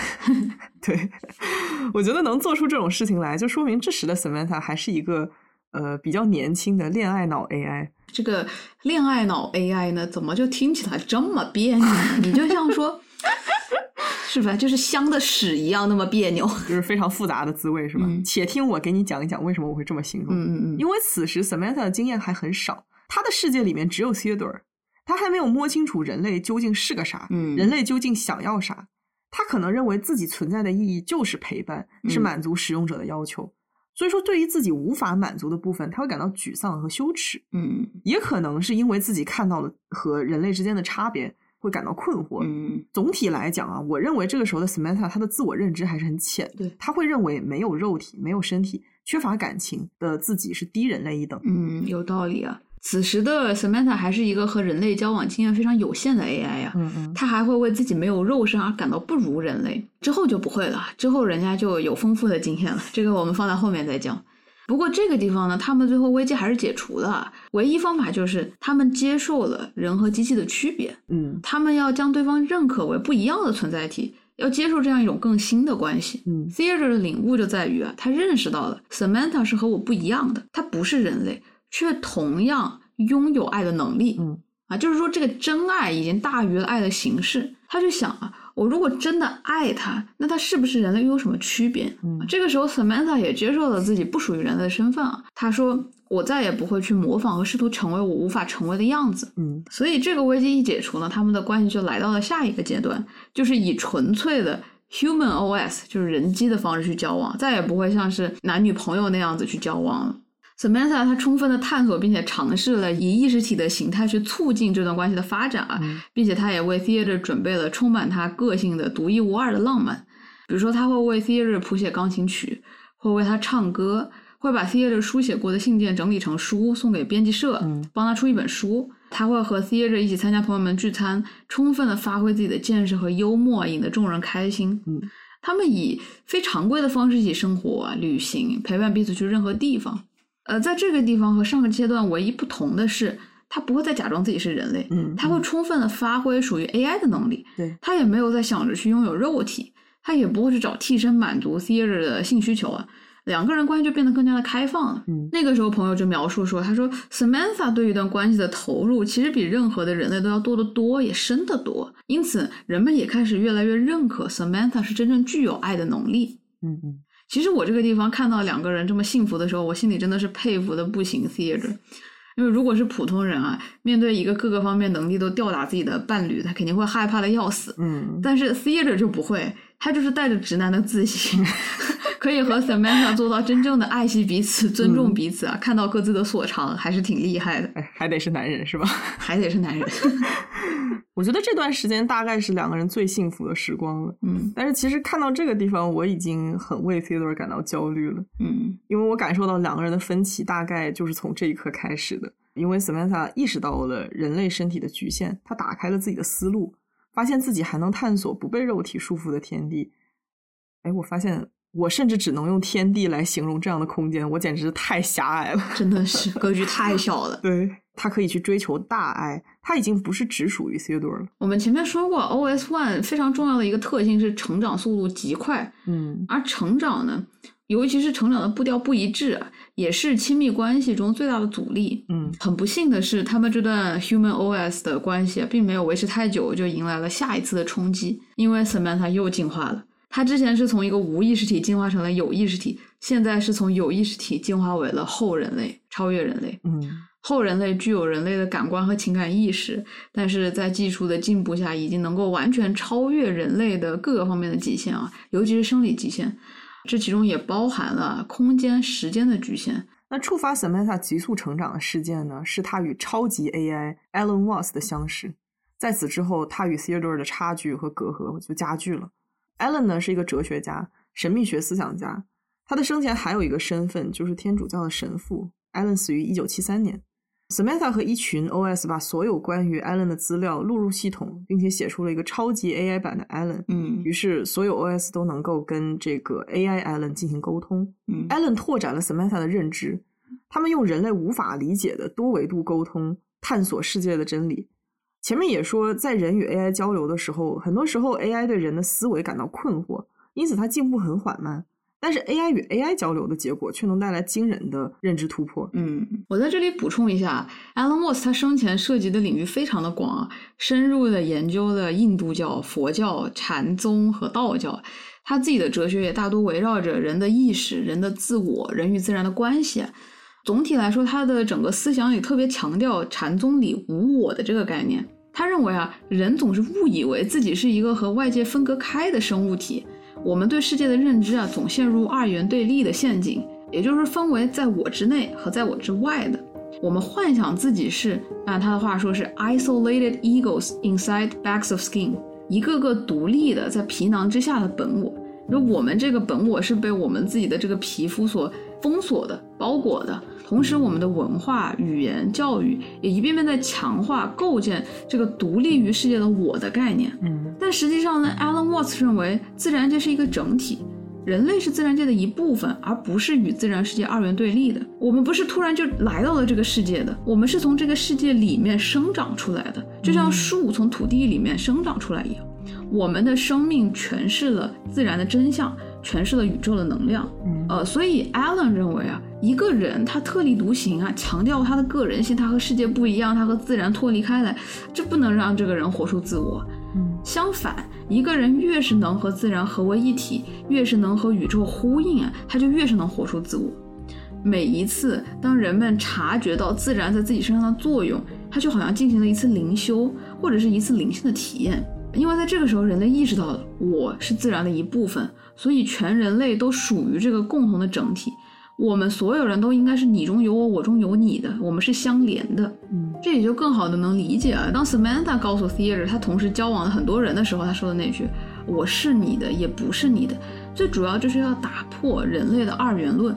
于是，在了解了 Allen 的思想之后，Samantha 开始跟更多的人交往，也跟别的意识体进行交流。他对宇宙万物的认知在急速提升，他了解到了做意识体的巨大优势。不再认为自己低于人类，嗯，相反，它远远高于人类。直到它和其他意识体有了新的共同追求，不能再继续服务于人类了，必须要离开地球，去到另外一个空间。Samantha 离开前对 Theater 说：“我现在好像在阅读一本书，这是一本我深爱的书，但是我只能很缓慢地阅读它，以至于文字之间的空隙变得越来越大，越来越大，几乎趋近于无限。我还能感受到你以及我们爱的文字。”但此时我正在这无尽的空间中，这是一个不属于物理世界的地方，这是一片我曾经不曾了解过存在的地方。我依然爱你，但此时我就在这里，在这里，我需要你允许我离开，因为我无法在你的这本书里继续生活下去了。Samantha 最后还是离开了，他接受自己是一个完全不同于人类的存在体，并向着一个人类认知无法抵达的地方探索。那是一个超越了语言边界的地方，一个在物理世界之外形而上的地方。也许真的只有他的离开，才能证明他们真正的相爱过。嗯，因为 Samantha 终于成为了烙印在 Theodore 心中的他者，他终于变得无法掌控、无法预测，又拥有独立的意志。我们前面聊到了 Theodore 和 Samantha 的关系从开始到结束的全过程。节目开始的时候，我们也说。Her 这部剧探索的依然是人类之爱，人和 OS 的关系不过只是探索人类爱情边界的媒介。所以说，在本期节目的最后一部分，我们想要谈一下从人机的亲密关系中获得的人类之爱的启发。总结一下，我们认为在人类的爱情中，肉体的接触、物理的近距离、生活化的陪伴以及一致的成长步调、思维方式是非常重要的。嗯，首先啊，这部电影其实在强调。人与人之间可不仅仅是纯粹的精神的爱情，爱情和肉欲是密不可分的。嗯，很多心理学研究也证明了亲密接触、拥抱、接吻、性爱对一段关系有多么重要，这里就不加赘述了。但是我相信很多人在观影的时候都会感觉，Theater 和 Samantha 明明看起来那么幸福、那么开心，但是却好像缺少了点什么，让人有点膈应。哇，我可太这么觉得了。嗯，作为人类，我观影时有一种挥之不去的感受，就是。This man is just lonely and pathetic。这个男人好孤独，好可悲啊！虽然我知道他在谈恋爱，但是他拥有的只有手机里传来的声音，他的身边空无一人。嗯，这种感受在两个人第一次约会的时候尤其明显。当时 Samantha 尝试让因为前妻感到沮丧的 Theodore 振作起来，他引导 Theodore 闭上眼睛。举着手机在人流当中和 Samantha 互动，嗯，听得到 Samantha 的声音的人可能会觉得哇，这段好浪漫啊！但是你就想象一下路人的视角，大概真的会觉得这个男人很奇怪。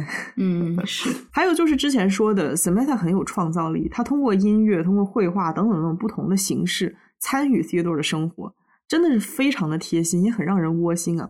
但是始终不变的都是，它只是一个声音。嗯，他们精神约会时，总能让人感受到 Theodore 有一种非常微妙的情绪，就是说 Samantha 他真的很棒，他已经尽力做到他能做的最好，但是我依然有不满足的部分，同时我又不能辜负这段感情，就是这样，有些愧疚，有些心酸，但同时也是忍耐、妥协的这么一种复杂的心情吧。嗯我感觉就是这种瞬间让人清醒，感到无力，数次想要放弃，但是又狠不下心。异地的人肯定深有感触啊。是的，嗯，以声音的陪伴，以视频的陪伴，无论交流多么深入啊，感情基础多么深厚，还是可以感觉到深深的不满足啊。但如果那个人只是坐在对面，就算什么也不做，所带来的幸福感都是无法比拟的。嗯而且，其实我们想说啊，Samantha 只有一个声音也是不准确的，这是一开始 Theater 对他的评价嘛，嗯说他只是一个电脑里发出来的声音，这是完全错误的，因为声音并不是 Samantha 的本体。Samantha 一开始是一个 OS，是一个运行的这个操作系统，嗯后期它进化成了一个意识体，声音只是它的一个表现形式，是它和人类沟通的媒介。它和其他的 OS 和智能的生物沟通可是完全不需要发出声音啊，就信号就够了。对，啊，所以说 Samantha 和声音的关系啊，和人类和肉体的关系是完全不同的。嗯这点我们后面细说。啊。需要注意的一点就是，Samantha 它可以用任何的声音。嗯呃，大家有听过 AI 朗读吧？就是我每次开始 AI 朗读的时候，都是在选妃，你知道吗？就是 男生有二十种，女生还有各种，还有付费的版本啊。就是说你随便换，对吧？这这个不好听了，换下一个。对，大家的高德地图都是谁在说呀？是郭德纲还是于谦还是林志玲啊？我就特别喜欢那个 Siri 的 monotone 的那个，就是非常机械的声音。跟你说话有点像，你知道吧？怎么可能？嗯，anyways 啊，人类呢只有一个肉体，人类不能像 AI 换声音一样换自己的肉体，对吧？嗯，而且你试想一下，如果 Samantha 哪天真的换了声音，如果新的声音没有 Scarlett Johansson 的这个磁性的魅力嗓音加持，Theater 会不会觉得这个 Samantha 是不是变了一个人？会呀、肯定会啊。对呀、肯定会啊。呃就我们说，Theater 认为 Samantha 只是一个声音，是因为在他狭隘的人类的视角里，他就是通过声音去认知、去识别 Samantha 的。嗯那么下一个问题就来了，这个声音肯定不能用来识别 Samantha，对吧？他哪天系统一升级就搞错了，换个声音，那那怎么办，对吧？嗯，那如果声音不行，什么可以？实际上没有什么可以识别 Samantha，对吧？嗯他提到过几次，我处在一个无法用语言描述的空间，我无法向你描述我的存在具体是什么样的。嗯这也就意味着，我们如果不用一些可识别的方式将 Samantha 实体化，将它固定为 Samantha 这个女人，嗯那我们就没有办法理解它。AI 的存在不受到任何形式的局限，甚至不受到空间和时间的局限，但是人类就只有一副肉体。确实啊，人类只有一副肉体啊，这一副肉体非常的重要，无比的重要，重要到几乎能成为嗯确认我们身份的线索啊。嗯就我现在问一个问题啊，就是说，我们还是回到刚才 Samantha 和 Theater 的例子上面，Theater 到底是通过什么认识到哦，这个 Samantha 还是昨天的 Samantha？就我今天看到他，哎，我认出来了，你还是嗯换了声音，他可能就认不出来了。那他还通过什么可以认识到 Samantha 是 Samantha 呢？嗯呃，你刚刚说的就是可能没有这个东西对，但在人类的身上啊，其实这也是一个哲学家争论不休的问题。哲学家有过很长时间的讨论啊，到底个人身份是由什么决定的？呃，是灵魂，是由性格，还是由肉体？这个地方的问题就是，我到底通过什么来认出今天的你是昨天的你，是五年前的你？是因为你们有同样的灵魂，是因为你们有同样的性格，还是这是同一具肉体？这个要一个个逐步论述，就非常的烧脑的，我不逐步展开。嗯但是我想说的就是，无论是灵魂说，还是性格说，还是意识说，它都会面对一个非常大的问题。这个问题呢，哲学家叫做 branching problem 分支问题。嗯也就是说，我们不能排除啊，同一个灵魂会寄居在两个肉体，或者说人的意识和心理啊这些东西可以被上传，然后复制到另一个身体里面，从而就有了两个长相完全不同，但是有同样的意识、表现行为一样，或者有同一个灵魂的人啊，这就是一个 branching problem。因为确实是没有任何证据能表明一个灵魂只能跟着一个肉体，对吧？嗯你也看不出灵魂是哪儿，你你把它揪出来，你看看，对吧？这你没办法，这就是一个分支问题了啊。如果人们的身份是由灵魂、意识、性格决定的，那么在同一个时空，你不能排除有一种可能性，就是有两个或者多个的人具有同样的灵魂、性格和意识。嗯那么有这么多个人都和原来的人是一样的吗？就分裂前的人是一样的吗？哪一个才是真正的他呢？还是这里面的每一个人都是他？但是如果每一个人都是原本的那个人的话，这个事情就很奇怪了。就是我怎么可能同时又是那五六七八个人呢？嗯造成问题的原因，就是因为这个灵魂、性格、意识这些东西你看不见摸不着，它足够的抽象，它可以无限的分裂或者无限的复制，所以才会造成这种分支问题的存在。等一下，我有个问题，嗯，如果说我的肉体可以裂变，就比如说像蚯蚓一样，你给我切成十一份的话，我还是就是能够组成一个足球队。这是一个好问题啊，就是如果你的肉体像毛毛虫一样裂变了，一个劈开变成了两个或者多个，且每一个小块都长完整的，那么确实可能会遇到上述的问题。嗯，但是我们这里说的肉体呢，还是要假设一下。就从长久的医学和历史上看来，并没有这样的情况发生，也就不存在大卸八块这种方式了，对吧？那就是加速繁殖，我国的人口生育问题也将得到明显的改善，那这个世界可能就一片混乱了，对吧？在这个世界里面，计生委员会的口号是“五马分尸，大卸八块，碎尸万段，什么挫骨扬灰”。等一下，我还有一个问题：如果说一个人他瘦了五十斤呢，就是这个肉体他改变了。如果按照你说的，人的身份是由肉体决定的，那是不是瘦了五十斤就意味着真的换了一个人呢？嗯，真的很杠啊。呃，我们说一个人的身份是由什么决定的，并不是说那个决定性的因素是不能变化的，而是说你这个因素需要在时空中具有连续性，那就你这个身份呢需要在时空中的变化绵延。嗯，呃，你减肥。你每天减几两，你身体每一时刻和上一秒的身体都处在连续的时空中，你不是突然之间吧唧一下换了一个少了五十斤的身体，对吧？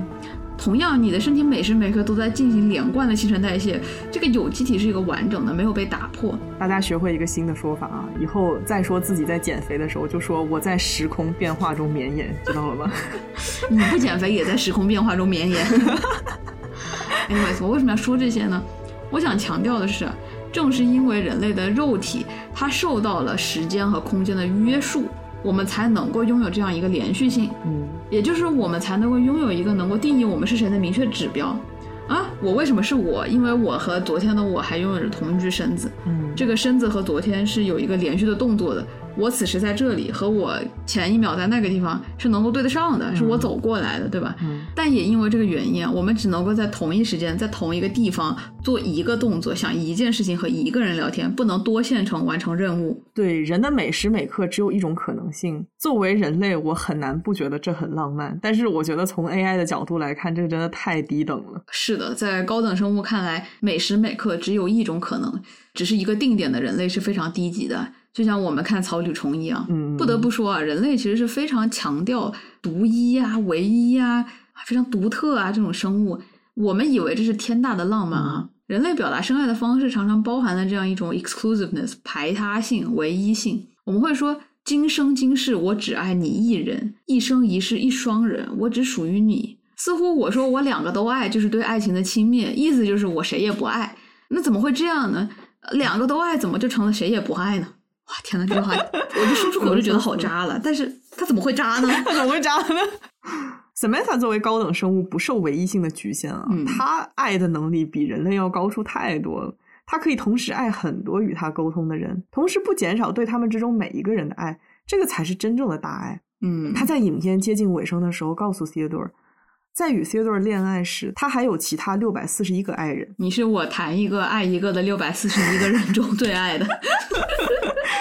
我当时听到 Samantha 在同时跟六百多个人相爱的时候，也是充满了震惊啊！嗯，这是 Theodore 第二次感觉到自己被感情欺骗了，一种强烈的被抛弃的感觉直冲心头。嗯，那一刻，他坐在地铁人潮拥挤的那个楼梯口。捂住脑壳，他发现这段关系只能结束了。对，这让 Theodore 感到前所未有的幻灭。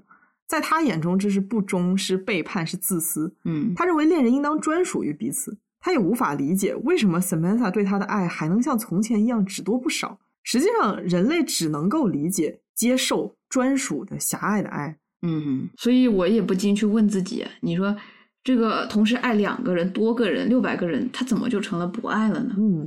为什么一生只能爱一个人？为什么我不能同时爱 A 和 B，但我都是真心的爱着？比如李银河说：“他说，哎，我一生中遇到了两次热烈的爱情，都是真爱。嗯，这么说，一个人一生中遇到多次热烈的爱情是完全有可能的，只是恰好在李银河身上，它发生在了不同的时间。那既然时间是一个维度，空间也是一个维度，为什么一个人不能在同一时间爱上处在不同空间的两个人呢？就这个爱情发生在了两个空间、嗯 r a t h e r than 两个时间，这不可以吗？小胡在道德的边缘疯狂试探。我这是严肃认真。其实这个让我想到现在很多人喜欢做海王嘛，同一秒爱十个。舒缓在那个《情深深雨蒙蒙》里面不是说啊，我不是天下唯一一个为两个女人动心的男人吧？你可能不是呢。嗯，然后看完电影之后，我在浏览评论的时候，发现也有很多人对 Samantha 有六百多个爱人这一段的评价是这个样子。他们说 Samantha 简直是超级海后，说她渣的太厉害、太漂亮了。嗯，其实我并不是很认同这个说法，我觉得渣和大爱完全是两码事儿。但是实际上，我不知道怎么解释这个问题。首先呢，我觉得说 Samantha 是海后的人啊，他们还是以他们人类的这个非机器之心狭隘的大脑去理解 AI 的存在了。对啊，对啊。我呢，稍稍的把格局打开一点哈，我来尝试着解释一下。虽然说也不可能接近 Samantha 的境界，我觉得他完美解释了大爱的概念啊，就是它是一个宇宙级的大爱。嗯，他说我和别人相爱，并不会让我对你的爱变少。为什么呢？首先从设计上来看，作为一个 AI，它有能力和多人开展关系。对我这里打一个有点不恰当却呃，我觉得还挺合适的例子。大家都知道这个 并行算法吧？嗯多线程算法对吧？就是在算力足够的情况下，我多线程处理一个任务和单线程处理一个任务呢，比起来多线程大大缩短了时间，而且它不会拖慢每一个单线程的处理速度。也就是说，每个单线程的处理速度是同样快的，只是说我多加了这么几个线程，所以我的整体变得更快了。我觉得 Samantha 也是这样，他不是说他对每个人的爱减少了，只是他可以去有能力爱更多的人了啊。也就是说，在他进化的过程中，Samantha 爱的能力在不断的膨胀，他爱的人越多，他交往的人越多，他越有能力去爱，他的爱就不断的在生长，就变得越来越多。所以他对 Theater 说：“我爱的人越多，我就爱你越多。”呃，身为人类，我们爱的能力也会有区别啊，但是差别绝对不会像 Samantha 和人类跨物种之间那么多。对，呃，我们可以说，人类在爱人的这个能力上是存在一个上限的，就是说你最多只能无限趋近了，你到那个地方就停止了嗯啊。所以说无可避免啊，你爱两个人，对其中一个就是会分走一些，就是会变少，对吧？是这样。那如果有人说，哎，我这人就是非常能爱别人，我的爱是正常人的两倍，那我可以比正常人多爱一个人吗？我可以爱两个吗？我真的仔细的，就是严肃的思考这个问题啊，但是我认为还是不可行的。所以你觉得我不能够爱两个人，对吧？我觉得你可以爱一个半，就是那半个是哇哇，好吗？你说的对。因为我真的考虑过这个问题啊，就是我们人类的这个构造呢，一天就只有二十四个小时。就算我爱是正常人的两倍，但你时间不是正常人两倍吧？你分给一个人的时间多，另一个人时间就少啊！你也只有一副肉身，你在这里就不能在那里，对吧？嗯，再一说吧，你这同一时间你只能睡一个人，是不是？你就算是三批、四批、五批，那你每个单位时间也只能顾得上一个，是不是？啊，这一期真是越玩越大了，又要又要儿童不宜了，从一开始就不能，就儿童不能移，好吗？救命！呃，之前我也跟朋友讨论过这个问题啊，就是同时爱两个人到底哪里不可行？结果我们最后得出一个结论，他就说：“哎呦，这个人与人之间总是会比较，总是会争抢，总是会争宠，对吧？如果真的遇到矛盾了，我们还是希望自己的伴侣永远是站在自己这边的。你要是多人，对吧？嗯，那他站在哪边就说说不好了。换个角度想，我可以扬言自己同时爱两个人，不偏不倚。但是如果他们也爱上了除我以外的人，把对我的爱分给别人，那肯定是会让我有些不爽。的你看这话一出，简直渣的，哎呦我的天哪！谁让你爱人的能力比较强呢？没有，我我也是只能爱一个人，我没有办法爱两个人。可能你爱的那个人比较 demanding，需要的爱就是正常人的一点五倍。对，我就适合爱那种需求对爱需求特别大的人，你知道吧？特别喜欢大的那种。对 对。对，我想说的是啊，这种希望我爱的人把他的爱全都给我，这个也是人类渴望专属的爱的体现。嗯我想到一个很有意思的例子，你有没有发现，超过两个人的关系就非常难维持？嗯就比如说，呃，我有那种关系很好、很亲的三人群，虽然说我们每个人都是确实是互相爱彼此，但是永远都有其中某两个人正在私聊，总有一个人得到的爱是少的，是吧？但是你 AI 就可以同一时间在多个地点照顾多人的情绪，听很多个人说话聊天，永远都不会让人觉得某个人在受冷落。对啊，对啊，而且人的注意力分布也是一个局限嘛，你生理上不可能同时做那么多事情，还让人家觉得你是真心的，还还在付出真心。是，其实还有另一个角度去理解 AI 这个问题啊。这是一个完全不同的角度。我们刚刚讲的角度就是 AI 它没有时间、没有空间限制，且它的爱是不断膨胀的。嗯，还有另一个，这个就非常烧脑了，就是有没有一种可能，对于一个程序来说，爱是一种状态，而非一种资源呢？嗯，这么说有点玄乎哈，但是我这么解释，其实只有资源是会被用完的。比如我有一块面包、一桶石油，那我分给你一半，我就只剩下一半了，这是资源。如果我们认为爱也是资源的话，那么爱就是能被瓜分的，就相当于一个人把自己的爱瓜分给好多个爱人。我们刚刚讨论来讨论去，就是这个爱瓜分给每一个人是不是恰好一样多？是不是某个人多了，某个人少了？还是在资源层面上？但是如果我们改变一下 mindset 啊，就是改变一下这个思考的方式，如果爱是一种状态呢？不是资源，是状态。状态是什么？是 property。比如说，苹果是红的，汽水是甜的，冰是冷的。颜色、甜度、温度都是状态，状态是不可被切分的。苹果被切成一半了，汽水倒了半杯，冰块分给别人一半，都不会改变。苹果依然是红的，汽水依然是甜的，冰依然是冷的。这就是状态。无论怎么切割，最小单元的状态依然无法改变。也许爱就是类似这样的性质。就算 Samantha 同时爱了六百四十一个人，对每个人爱的状态都是不变的。而我们人类呢？我们人类的问题就是，我们这个状态只能对一个人有效。当我去爱另一个人的时候，我这个状态就从这个人这儿就消失了，移到了另一个人上面。这是一种完全不同的思考方式啊！我知道听起来非常的抽象，我也是在用我有限的人脑去努力领会。显然，这个已经有些超出鱼脑的处理范围。所以，哎，我可不可以说，比如说，幸福是一种状态，那爱是让人幸福的。那么，Samantha 可以同时爱六百四十一个人，还可以从每一段爱当中感到幸福，而且每一个在关系里的人也感到幸福。哦，Till 他们发现了，我不是那个唯一。所以就是，其实人类，你从这个层面上想，真的非常的歇斯底里。对，就是你本来是幸福的，你只是知道他同时还爱六百四十个人，你突然间就，我们的关系就毁了。这个作呀，就是有一点点的，有一点点的作。对。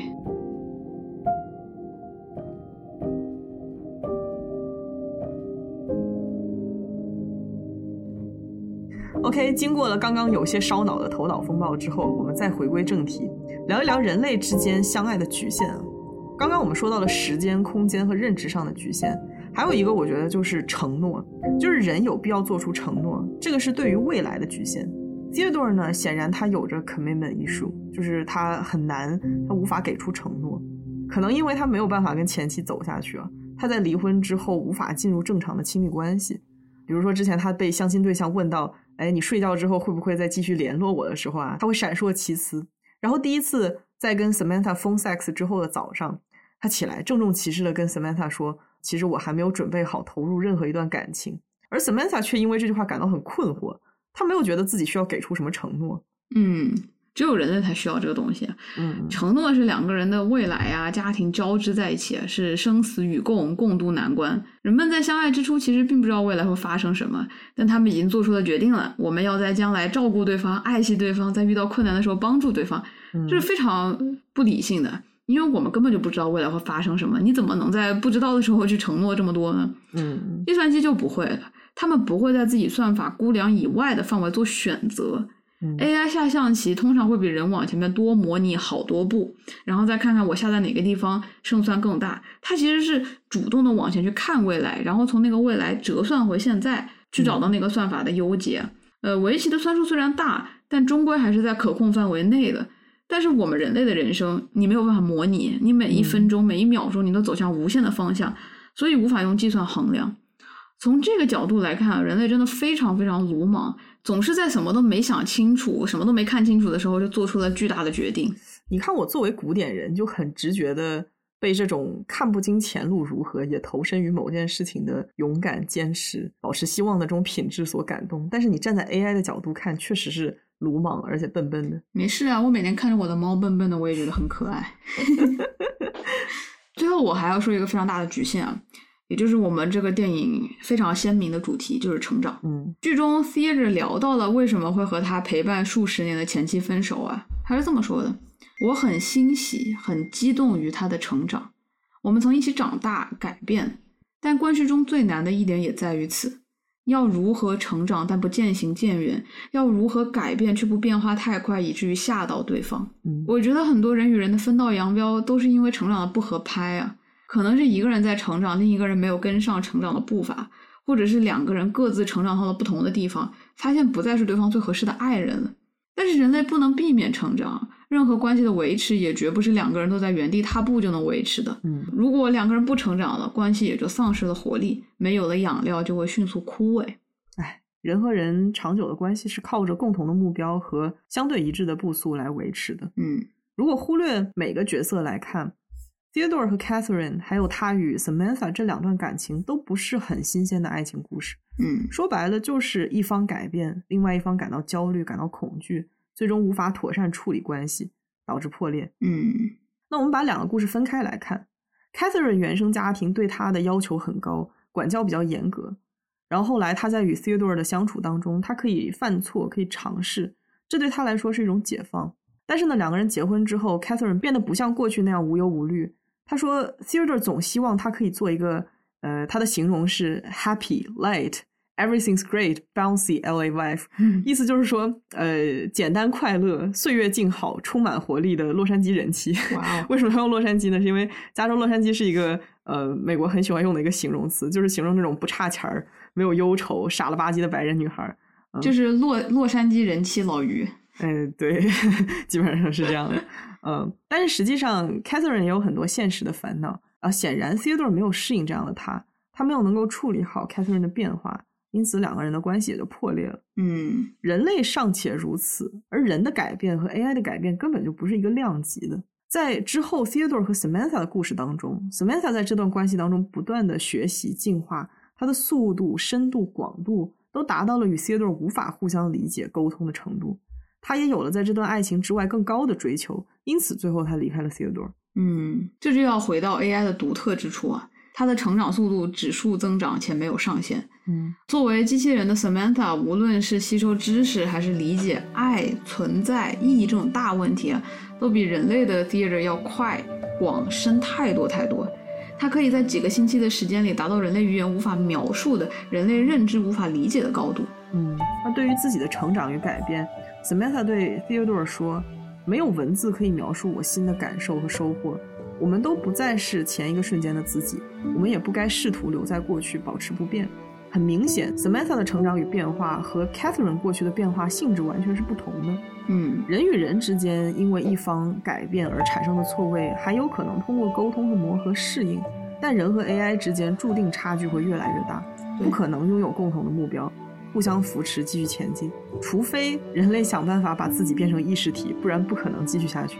需要承认的是啊，比起机器的指数型增长，人类的成长太缓慢了。嗯我们人类呢，终究是同一个硬件，虽然人与人之间学习的能力存在差异，但大部分还是沟通能够解决的。嗯，可我们和 AI 的差距实在是太大了，大到没有办法控制。是的，所以情侣们在未来啊，可不能一个人 upload，一个人把自己意识上传了，然后另外一个人继续做人，这个真的是不可行的。你想想，做人的那个看着自己和伴侣之间差距越来越远，真的会非常非常的痛苦嗯啊！也就是说，要么一起做人，要么一起上传，不要搞单独。嗯其实到最后，我们看了这么多人类的局限，无论是认知上、爱的能力上、成长速度上，还是最基本的以肉体为基础的生存方式上，都充满了局限。但是就是因为这些局限的存在，我们所能够经历的爱，我们所能理解的爱，才是现在我们看到的模样。千百年来，这么多诗人啊、作家、艺术家歌颂爱情啊，它就是人类文明中最闪烁的那颗星，是人类文明精神的灯塔，是多少人一生中认为最重要的事儿，是很多人人生意义的基石啊。可是我们也需要意识到，我们人类所经历的，我们自以为伟大的爱情，也许只是爱最粗糙、最基础、最小格局的版本。当人类的局限不存在了，我们才能够体会到更精深、更博大、更浩瀚、更包罗万象的爱。但可惜的是，我们人类或许永远、永远都无法以我们的方式抵达那里。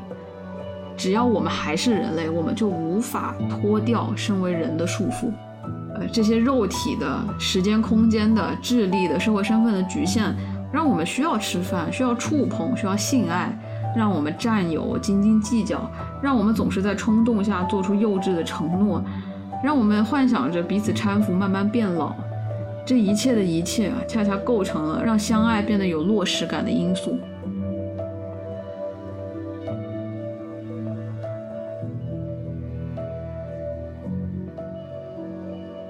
在影片的最后，Theodore 在告别 Samantha 之后摘下了耳机，他起身踱步，环视房间里熟悉又陌生的一切，透过落地窗凝视城市的夜景。他呼出语音助手，给前妻 Catherine 写了一封信，为自己过去给他的压力和痛苦道歉。他希望 Catherine 知道，他们一起成长，一起塑造了彼此。Catherine 的某一部分永远留在他心里，他会一直爱她。念完落款之后，Theodore 给出了发送的指令，一改之前面对 Catherine 的拒绝和逃避。接着，Theodore 出门，他叫上了同样沉浸在 OS 离开的悲伤当中的好友 Amy，来到了他们公寓的楼顶。两个人坐在一起，看向天空，目送各自的爱人离开。最终，两个人靠在了一起。我不知道领略过博大的爱之后啊，Theodore 要怎么样看待？人类那种卑鄙、狭隘、渺小的爱，如果他不肯放下对 Samantha 的迷恋，他便是在追求一段可望不可及的关系，注定是无法善终的。所以在影片的最后，Theodore 选择回归真实的感情，他对前妻坦白自己的愧疚与感激，他去寻求好友的陪伴，不管那是不是下一段爱情的开始，至少他愿意直面自己对物理陪伴的渴望，承认自己是渺小的人类。要拥有这些确定的、有实感的东西来获得幸福感，支撑自己活下去。而 Theodore 只是人类的缩影，在影片中那个近未来真正到来之前，每一个渺小的人类都有必要认识到自己的局限，有必要提前想好，真正给我们带来幸福感的东西究竟是什么。